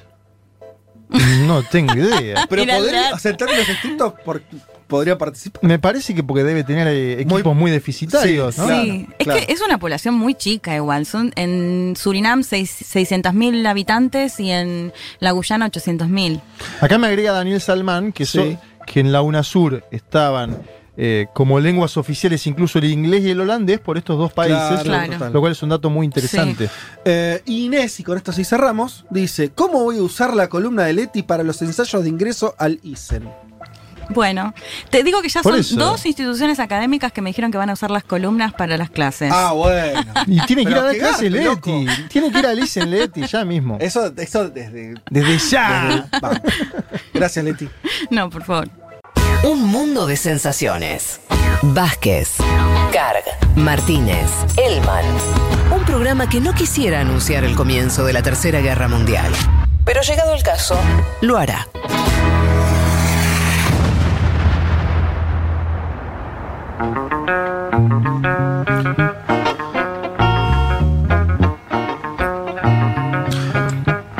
Bueno, muy bien, acá estamos nuevamente. Muchísimos mensajes con el tema de la columna de Leti. Me está sorprendiendo, barra asustando, barra Asustando. ¿Qué? eh, generando eh, algún tipo de responsabilidad extra, que están llegando mensajes de que se usan columnas de este programa para educar niños. Y está Y- muy bien, señor. Sí, está bien. No, no, por supuesto. Pero, ¿Por qué asustando? Pedagogía. ¿Qué sé yo? yo eh, ¿Usted no, le- no se sienta eh, capacitado para hablarle a, lo- a los Eh. niños y enseñarle? No, no, a ver, eh, esto es así. Eh, lo que está sucediendo es que hay docentes que escuchan esto y dicen, ah, esto puede servir. Por lo tanto, hay un filtro ahí de profesional que dice, esto es eh, puede ser insumo válido para eh, educar personas. Así Pero, que y está muy bien, nos estamos bien. preparando toda la semana, esta- hablando con gente que sabe. Significa que esta emisora la escucha. Esta es una emisora online que la gente escucha, digo, por cosas que sucedieron en la Sí. semana. Mucho, del exterior, lo Sí. escuchan docentes. Así que bueno. Déjame sumarte un pequeño Sí. dato. Mariana Altieri nos dice que respecto a la Guayana, el Banco Mundial eh, anunció, o dice que va a ser el único país latinoamericano que va a crecer en este año, 2020, Mira vos. a causa de lo que comentábamos antes del petróleo. Ah, mira, claro, claro, claro. Estamos hablando de. em, em, De Guyana, que es la primera. La independiente. de las- O sí, sea, La que tiene Guyana. petróleo. Sí, sí. Mariana Altieri, que es de la Fundación Sí, de Meridiano. Meridiano. ¿Cómo nos escuchan la Fundación en los Sí. think tanks? eh? También le mandamos un abrazo grande a todos. Sí, de hecho Mauro Martínez también nos mandó una foto hermosa, que también es de Fundación Meridiano, Sí. de mm, Río Gallegos, toda nevada, hermosa. Qué bien. Ay, se quedó muy enganchada la gente, me acusan de colonialista, por supuesto. ¿A vos? No, esperaba ¿por qué? No, sí, porque dije que. que- ¿Por qué te acusan de las más amplias ¿Viste? barbaridades? Pero ¿por qué bien. colonialista además? Sí, porque dije que, que si no reclamaba nadie, ni- Ah, ningún, país estaba reclamando el territorio, bueno, qué sé yo, digo, ¿qué, qué, va- qué querés? Que, o sea, te los franceses te lo van a, ¿a quién se lo van a devolver? Claro. Es un dato político de primer orden. Al- si hay un reclamo, o sea, Sí, si alguien lo pide o no. claro, Claro. Y pasa, pasa, es como. Si pasa, pasa, pero este. En fin. ¿Qué teníamos por acá? Uh, ah, y hay un dato sobre es que no participa de la Comebol. Acá dice. En la CONCACAF Ah, participa. Exactamente. El socio 8836 Surinam juega en la CONCACAF. Yo los conozco como nicaragüenses porque juegan contra nosotros. Claro. Eh, que es la otra Sí. liga. Liga no, bueno, sí, la liga. Sí, la CONCACAF, a ver, el país más Del- importante es México, digamos, de la CONCACAF. Sí. Después tenés una serie de países que futbolísticamente son un poco más eh, Pero- esquivos. Claro, eso no, no sería por geografía, porque por geografía tienen que participar en la Conmebol. Sí. Porque se juega de Colombia a Venezuela Sí, para se- abajo. Se ve que los pidieron. Lo pidieron ellos, va, no sé cómo habrá sido. Bien. Y muchos hablando de todos los lanzamientos de que hay de cohetes de Guayana Francesa, que entiendo que por una cuestión de ser geográfica, que conviene lanzarlos de allí. eh, o tecnológica, tal vez, al ser colonia francesa, por ahí los franceses desarrollaron una base. No hablemos sin saber. Pero bueno, acá nos avisan Sí, que. hay, hay un centro espacial. Exactamente. Lo que no sé si, es, si, si el centro espacial es por condiciones climáticas especiales. Lo averiguaremos. Lo averiguaremos bien. Eh, pero nos avisan que hoy incluso hay un lanzamiento. Así que se puede ver por streaming. Yo Bueno, informo. Si alguien eh, en esta cuarentena no está muy divertido, puede ver eso.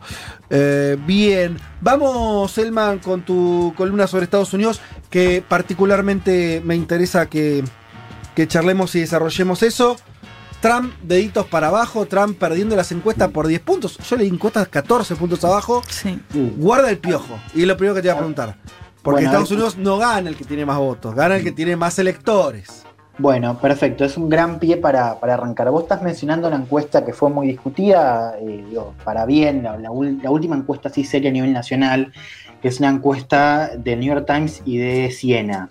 No es una encuesta que efectivamente le da 14 puntos de ventaja a Biden por sobre Trump. Vos decías, bueno, no tenemos que mirar tanto lo que pasa a nivel nacional. Bueno, ¿por qué? Bueno, porque Estados Unidos elige con un sistema indirecto por colegio electoral, es presidente, no quien saca la mayor cantidad de votos, sino quien consigue 270 votos electorales en el colegio electoral y para eso tiene que ganar en estados llamados pendulares, no swing states, son estados que varían según la elección, digamos, que no son eh, republicanos demócratas, sino que van variando. Trump ganó en el Midwest, si recuerdan, en 2016, una buena cantidad de estados que le permitió esos 270 votos, perdiendo el voto popular, digamos, sacó más votos Hillary. ¿Por qué esta encuesta es importante? Porque esta encuesta que dice que tiene 14 puntos de ventaja Biden sobre Trump, dice que también tiene ventaja de dos dígitos en estados clave, ¿no? Veamos algunos. Michigan, Biden por 11 puntos le estaría ganando a Trump, Wisconsin 11 puntos, Pensilvania 10 puntos. Estos tres estados donde la ventaja es de dos dígitos, si Biden los gana y, y gana en los estados que ganó Hillary en 2016, estaría llegando a 270 votos. O sea, gana Por la eso- elección. claro, por esto esta encuesta importa. Les, les digo otros eh, estados eh, sondeados en esta encuesta. Carolina del Norte, Biden nueve puntos arriba.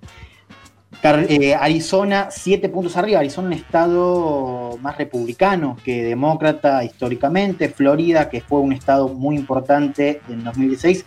Viene siendo un estado importante, bueno, si recuerdan allá por, por el 2000, este, este conflicto con, con Bush.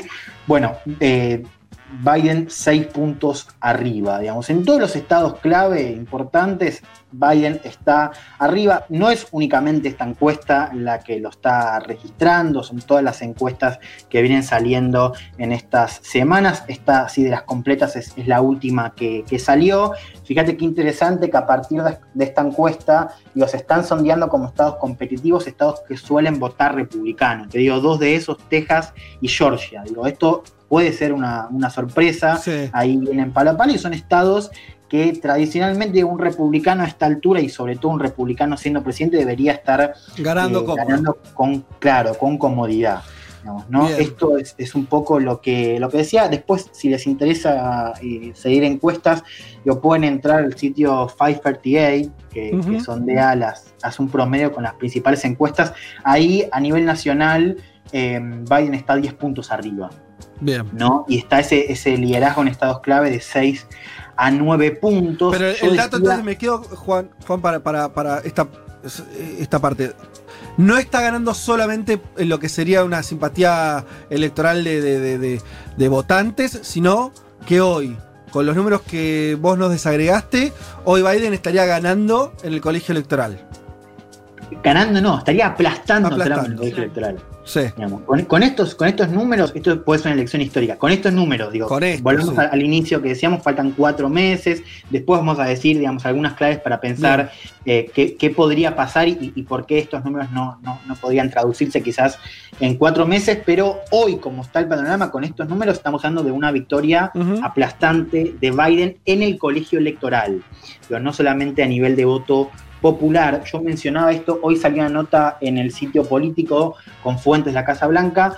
El título es bastante sugestivo, dice Trump lo admite, está perdiendo, ¿no? Mm. Y cita varias fuentes dentro del gobierno que dan cuenta de este clima medio derrotero, ¿no? Que así las cosas, eh, las chances para la reelección son cada vez menores. No es únicamente algo que se menciona en medios como CNN, digamos, o, o- o prensa de acá. Quiero que escuchemos ahora a Tucker Carlson, que es uno de los periodistas más Uh, conocidos de Fox News, comentando un poco cómo viene la él. campaña para la reelección. Lo escuchamos. What's at stake in this election as you compare and contrast? And what is what are your top priority items for a second term? Well, one of the things that will be No, este really no great, es, you ¿eh? know, es, el- es otro. Se, se pisaron los audios. Es- debe ser el segundo. A ver. Not many people are saying it out loud on the right, but the fact is that President Trump could well lose this election. In fact, unless fundamental facts change soon, it could be tough for him to be re- Bueno, ahí lo, lo escuchamos. Este era el audio que Sí. quería poner, el, el audio de, de Tucker Carlson, uno de los periodistas más conocidos de Fox News, diciendo: No hay mucha gente que lo está diciendo desde la derecha, pero Trump bien podría perder Sí. estas elecciones. Y dice: Si todo sigue igual, digamos, si los hechos que tenemos ahora siguen, Trump va, no va a conseguir la reelección. Esto, insisto, es significativo porque Fox News siempre, digamos, desde el 2015, cuando mencionaba la campaña, tenía, daba encuestas o daba, digamos, segmentos eh, mucho más favorables a Trump que lo que venían diciendo otros segmentos informativos, ¿no? Y ahora es Fox News que está diciendo, ojo, que si esto sigue así, Trump no va a ser eh, reelecto. La semana pasada, esto lo vos mencionabas, Fede, al principio, digo, Trump intentó relanzar la, la campaña con un rally en Tulsa, en Oklahoma, que fue un fracaso. Y otros indicadores para pensar este clima medio derrotero, la, la campaña de Trump esperaba cerca de un millón de asistentes, fueron 6.000. Sí, la, sí. la diferencia un- digamos, una de las razones principales fue este boicot que vos contabas bien, organizado por centennials y fanáticos del pop coreano en TikTok, que pidieron más entradas para, para juntar TikTok, eh, digo, red social que va a tener pronto en las filas a Leticia Martínez, ¿no? Eh, digo, este, este boicot que armaron estos centennials en, en eh, TikTok.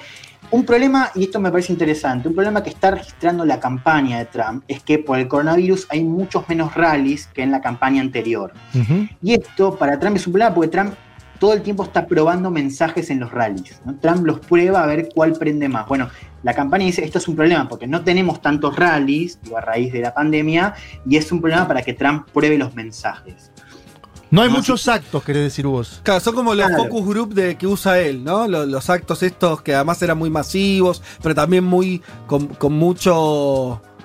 eh, con, Bueno, es- con mucha cercanía con la gente. Eso, donde mejor expl- explota su carisma, ¿no? Exacto.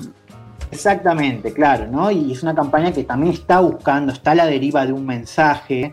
Eh, vos lo mencionabas también, Fede, al principio, y la campaña había arrancado este año con el libreto de la economía, la economía con números récords de crecimiento y empleo. Y bueno, digamos, cuando se destroza ese libreto, viene la, la recesión, 40 millones de solicitudes de, de desempleo, por beneficios de desempleo.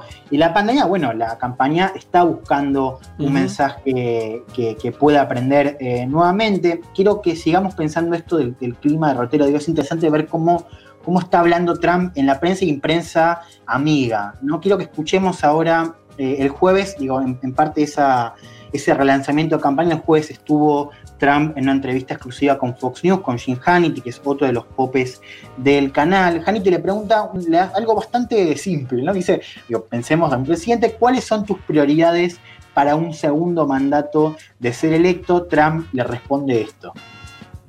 What's at stake in this election as you compare and contrast? And what is what are your top priority items for a second term? Well, one of the things that will be really great, you know, the word experience is still good. I always say talent is more important than experience. I've always said that. But the word experience is a very important word. It's in a very important meaning. I never did this before. I never slept over in Washington. I was in Washington, I think, 17 times. All of a sudden, I'm president of the United States. You know the story. I'm riding down Pennsylvania Avenue with our first lady, and I say, This is great. But I didn't know very many people in Washington. It wasn't my thing. I was from Manhattan, from New York. Now I know everybody. And I have great people in the administration. You make some mistakes, like, you know, an idiot like Bolton, all he wanted to do is drop bombs on everybody. You don't have to drop bombs on everybody. You don't Ah, bueno, medio como un moderándose, ¿no? No, yo lo, lo pasé entero porque lo interesante digo, es, es- es casi un minuto y no, no nombra ninguna prioridad. No. Hannity le pregunta, ahora yo quiero, eh, yo lo, lo transcribí, lo voy a decir lo que dice, va a sonar medio raro porque la respuesta fue rara. Dice, Sí. la palabra experiencia sigue siendo buena. Sí. Yo siempre dije que prefería el talento por sobre la experiencia, pero la palabra experiencia es importante, tiene un significado importante. Yo nunca hice esto antes, nunca me quedé a dormir en Washington. Fui como 17 veces y ahora de repente soy presidente. Vos sabés la historia. De repente estoy recorriendo la avenida Pensilvania con la primera dama y digo, esto es genial. Pero no conocía mucha gente acá. Yo soy de Manhattan, New York. Ahora conozco a todo el mundo y tengo gente genial en la administración. Cometés algunos errores, como el idiota de John Bolton, Ah, que sí, quería sí. tirarles bombas a todo el mundo. No tenés que hacer eso, no tenés que tirarles bombas a todo el mundo. Esto es la respuesta de Trump. Ah. Digo, uno piensa en un presidente que encara la reelección, y eso es un presidente más pro, y decís, bueno, salud pública, ¿no? Mejorar la educación, construir infraestructura, ¿no? Si sos un presidente más conservador, más derecha, decís, bueno, volver a reconstruir la economía, bajar impuestos, eh, hacer que se mantenga el orden, digamos, y que ninguna izquierda radical quiera quemar banderas, ¿no? Y derribar estatuas. Bueno, Trump no dice ninguna de las dos cosas, ¿no? Trump literalmente no, no nombró ninguna, ninguna prioridad. Este audio, por supuesto. No, él dijo algo así como, bueno, ahora en un segundo mandato voy a tener la experiencia que no tuve en el primero. Algo así, lo medio lo único. Y ahora conozco más el sistema de Washington. Mm, sí. Hasta ahí. No, es eso más o menos lo que dice. Sí, claro, él habla de eso, de, de la experiencia, de que Muy autocentrado Trump, en Trump él.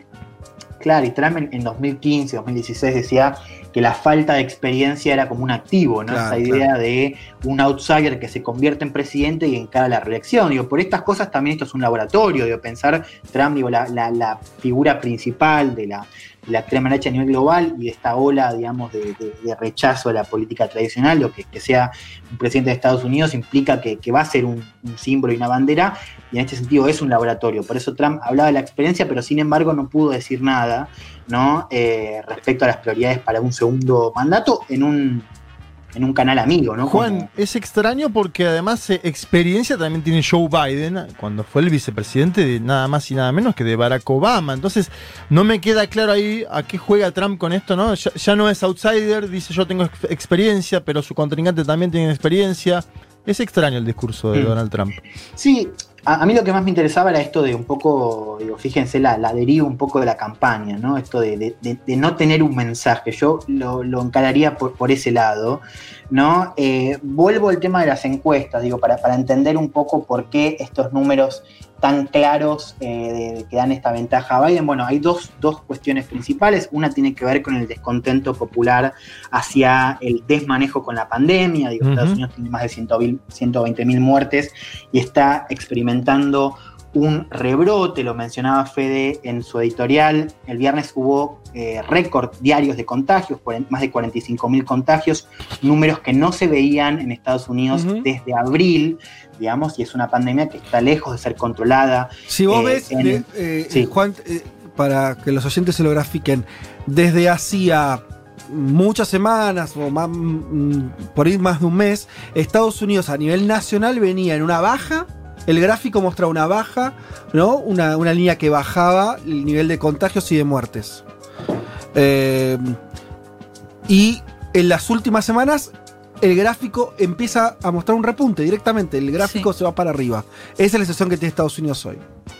Claro, bueno, y, y eso también explica digo, este, este descontento que, que no cesa en un contexto donde la pandemia sigue siendo una prioridad para, para el electorado. El otro tema importante es el descontento con el manejo de las tensiones raciales del presidente a raíz de- del asesinato de Floyd y las protestas, protestas que además, como contábamos hace unas semanas, se dieron un poco y ahora están mostrando quizás el componente más, más pacífico, si querés, digo, tienen una aceptación cada vez más amplia, son protestas con un público cada vez más, más diverso y se le objeta a Trump eh, estos desmanejos, digo, los, los mensajes eh, instigando a, a radicalizar, incluso a, a los choques con algunos manifestantes eh, supremacistas, digo, la foto que, que- que contábamos también con, con la Biblia, bueno, esto también se le está, se le está cobrando a Trump en estos eh, sondeos. Y algo que, que también está dominando esta campaña por ahora es que se, se lo ve más como un referéndum contra, hacia Trump, digamos, ¿no? o sea, Ah, no, mira, claro. no es tanto una cuestión de Trump versus Biden Sí. por ahora, sino más bien un referéndum en el presidente.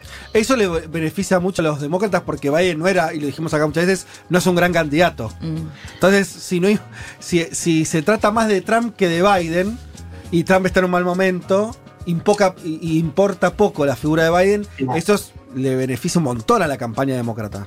Claro, y fíjate qué interesante esto, porque lo que en otro escenario podría ser una desventaja, esto de no aparecer, en parte también por la imposibilidad de hacer campaña, Sí. digo, pensando en la campaña demócrata, en Estados Unidos con un presidente como Trump es un activo. Eh, para, para el Partido Demócrata, por esto que contábamos bien, digo, del, del poco carisma que tiene, que tiene Biden. Juan, tengo Me una pregunta. lo- Sí. Quiero, quiero saber si hay alguna novedad o no sobre la, la candidata, suena así, a la vicepresidencia de- por el Partido Demócrata. ¿Hubo alguna novedad o no? No, por ahora sigue la lista, la lista chica. Yo creo que en estos días, esta semana, se va a confirmar quién va a ser la, la, la vicepresidenta o la candidata a vicepresidenta de Biden. Porque eso Lo que le- le daría la que impu- viene- impulso, ¿no? La que viene primero es Kamala Harris, Sí. que sería una mujer afroestadounidense. Quiero que escuchemos, ahora de- después si querés vamos a abrir un poco el juego a eso, pero con esto que decía Fede recién, digo, el poco carisma de, de Biden, quiero que escuchemos a ver cómo lo retrata Trump a su candidato que me pareció muy, muy interesante, lo, lo escuchamos a Trump en la entrevista con, con Fox News. The guy doesn't talk. Nobody hears him. Whenever he does talk, he can't put two sentences together. I don't want to be nice or unnice, okay? But I mean, the man can't speak. And he's going to be your president because some people don't love me, maybe. And, you know, all I'm doing is doing my job. Don't forget, before the China plague came in, and it's a China plague, before that came in, we had the best job numbers we've ever had. We had the best economy we've ever had. We had the best stock market we've ever had, which, by the way, is getting very close to those numbers anyway. And in NASDAQ, it's actually beat those numbers. But we have. Bueno, ahí escuchábamos a, a Trump hablando de Biden. Decía, el tipo no habla, nadie lo escucha. Y cuando habla, no puede decir dos oraciones seguidas.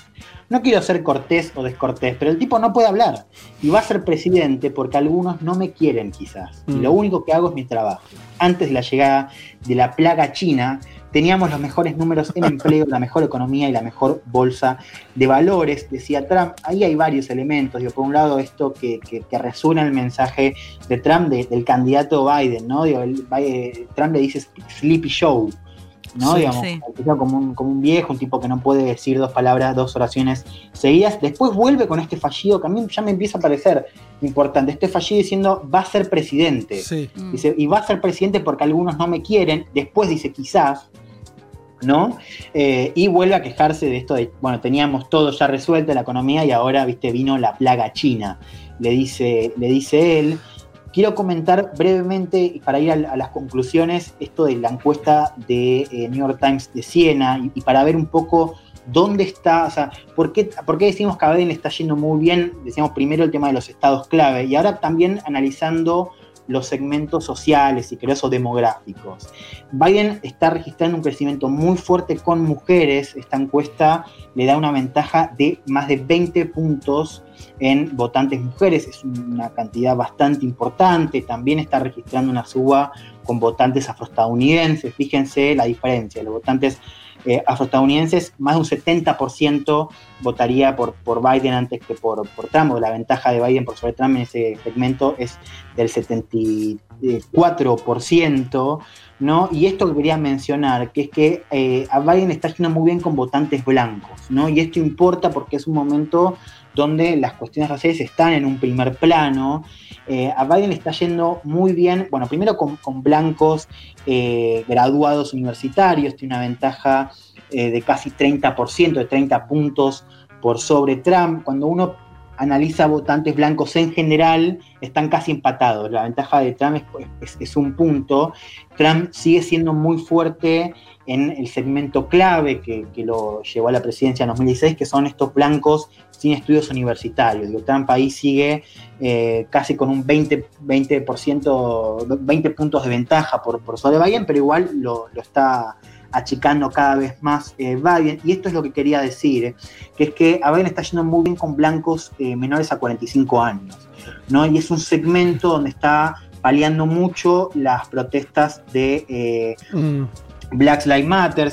Esta encuesta dice que cerca de un 70% de los blancos menores de 45 años creen que la muerte de Floyd tiene que ver con un patrón de discriminación racial y brutalidad eh, policial y una mayoría ve con buenos ojos todo lo que está pasando con las protestas y estos lemas de eh, las vías negras importan. Digo, ahí hay un problema para la campaña de Trump porque no está pudiendo agitar quizás este, estas protestas como él hubiese que- querido hace un par de semanas, ¿no? Con, con estos eh, destrozos. Y ahora sí me parece que, Fed, voy a contestar a lo que, a lo que decís vos, ¿no? Que decías esto de, de tomar con pinzas, ¿no? Un poco lo que, lo que dicen las encuestas, ¿no? Sí. A ver, yo ahí lo, lo primero que quiero decir es, es que eh, hay algo que, que está pasando mucho y, y sobre todo con, con cómo se ven las elecciones desde acá. Es esta idea de que Trump ya tenía ventaja, de- perdón, que Hillary ya tenía ventaja en, en 2016, ¿no? Las encuestas daban una victoria rotunda de Clinton y sin embargo ganó Trump, ¿no? Eh, y un poco la, la noche electoral, un poco el- las, las elecciones fue de mucha sorpresa, ¿no? Para los que veníamos siguiendo las elecciones de Estados Unidos. Ahora, es cierto que ya lo- a los tres, digo, la noche electoral fue sorpresa, y las semanas hay mucha sorpresa porque ganó Trump, porque le ganó las encuestas, porque ganó el establishment y demás. ¿no? Y después, no sé si, si ustedes coinciden, pero medio que allá a los 3, 4 meses hay alguna narrativa de, bueno, estaba ahí, ¿no? Era obvio que, iba- que Trump iba a ganar, ¿viste? La crisis del 2008, el Sí. Tea Party, no, no, esto era, era obvio, ¿no? Ya se venía a venir que las cosas estaban cambiando, que el Estados Unidos profundo, ¿no? Y, y es un poco la misma narrativa que ahora dice, no, Trump es invencible, ¿no? Trump, Trump no, puede, no puede perder, ¿no? O sea, Sí. co- como ganó en, 2000 en 2016 contra todas las encuestas y pronósticos, ahora dicen, bueno, Trump es invencible y está un poco esta idea de que, de que todo lo favorece, ¿no? Mm. Digo, salen encuestas y lo favorece, ¿no? La Sí. pandemia, bueno, también lo puede favorecer, ¿no? Así que yo pondría un poco... eh, Déjame que te diga una cosa, eh, estamos muy pasados, pero a ver, para, para ir también, y, y que si llegamos quiero leer algún mensajito, porque hay mensajes muy interesantes sobre, sobre todo lo que estás contando de Estados Unidos. Pero yo diría, es verdad que está ese, e- esa, esa sensación de imbatibilidad ahora de Trump porque pudo ganar cuando nadie lo... o cuando todos decían que la lógica era que ganaran los demócratas. Yo diría, a ver qué opinas de esto, que hay un factor que está por afuera de la dinámica política que venía arrastrando Estados Unidos, que es obviamente la pandemia. Cuando él dice la plaga china, tiene razón. O sea, la economía estaba muy arriba, los números lo favorecían mucho a Trump, hasta que surgió eh, la, Ahora la le dice pandemia. Kung Flu. Sí. Ayer y anteayer le dijo Kung Flu. Eh, entonces, me parece que sí es un. Cuando hay un factor externo, el problema de ese factor es que si desaparece. Y es probable que la, la dinámica también que, que está haciendo que Biden crezca como lo loco, también por lo menos se baje muchísimo, ¿no? O sea, y la verdad que vos decías, faltan cuatro meses, no sabemos qué va a pasar con la pandemia.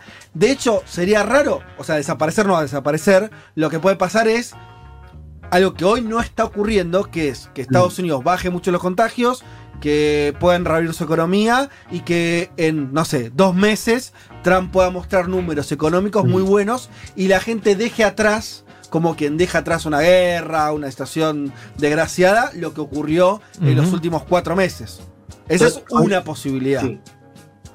Coincido y ahora te lo, te lo sumo porque esto también lo registra la encuesta. Déjame déjame cerrar Sí, con esto. digamos. sí. Primero, algunas cosas más para descreer de esta narrativa de Trump es invencible. digamos. Algunos puntos muy claros. Primero, el liderazgo de Biden ahora en las encuestas es mucho mayor al que tenía Clinton en 2015-2016. 2016, sobre todo porque Ajá. cuando es candidata. Sí. Las encuestas de ahora son muchísimo mejores para el candidato demócrata que en 2016. Primer punto. Segundo punto, Trump en ese momento era candidato, ahora es presidente Sí. digo, con sus pros y sus contras.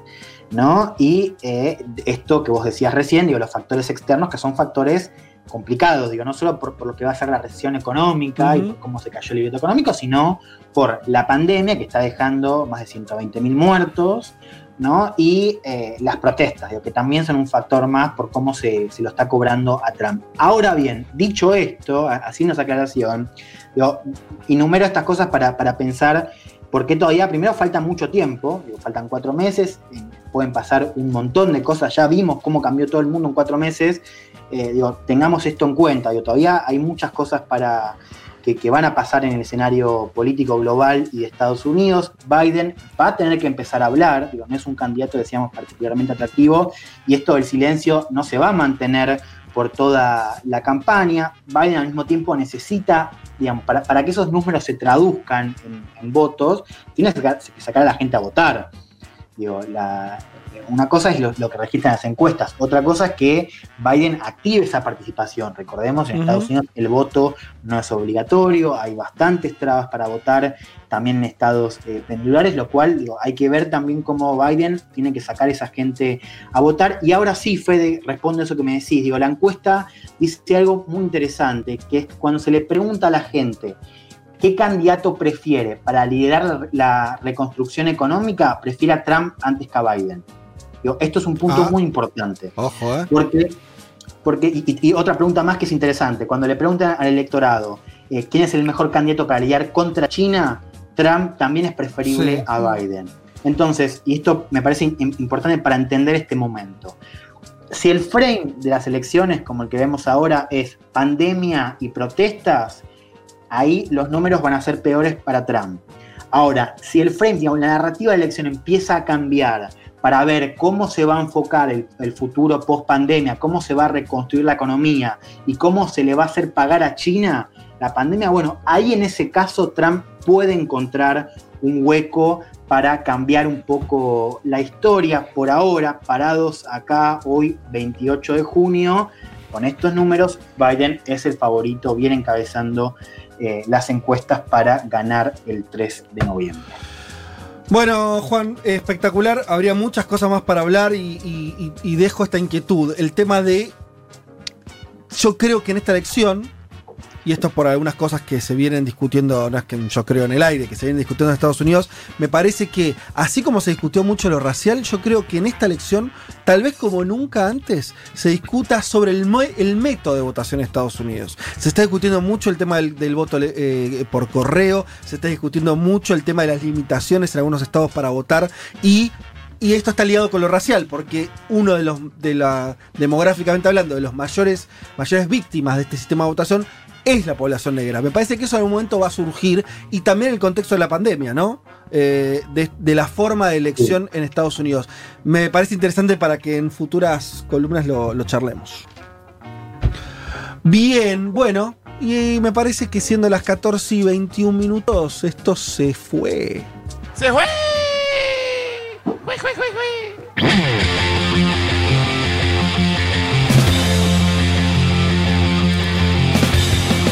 Eh, señoras y señores, eh, muchas tardes y buenas gracias. Bueno, muy bien.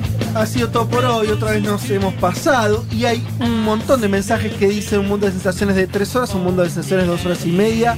Eh, este programa ya dura tres horas. los hechos dicen otros. ¿Cuánto hay que poner para que dure tres horas? Me detengo acá y digo, ¿saben qué? No, em, por ahora este programa va a seguir durando formalmente dos horas. Primer dato, aunque nos pasemos algunos minutos. Segundo dato. Si ustedes, eh, si hay mucha gente que no es socia y se asocia a este programa, ¿van a facilitar que este programa dure tres horas? Sí, porque que dure tres horas significa más recursos. Así que los invitamos. a que 200 socios nuevos. Bueno, está bien. 200 socios nuevos que digan queremos un mundo de sensaciones de tres horas y, lo hacemos. Y en tres horas sumamos entrevistas, Claro, sumamos picadito. olvídate. De todo. ¿Sabes el programa que te hacemos de tres horas? No lo dejamos esperando acá a Darío Z que está acá afuera esperando Claro. para entrar, pobre.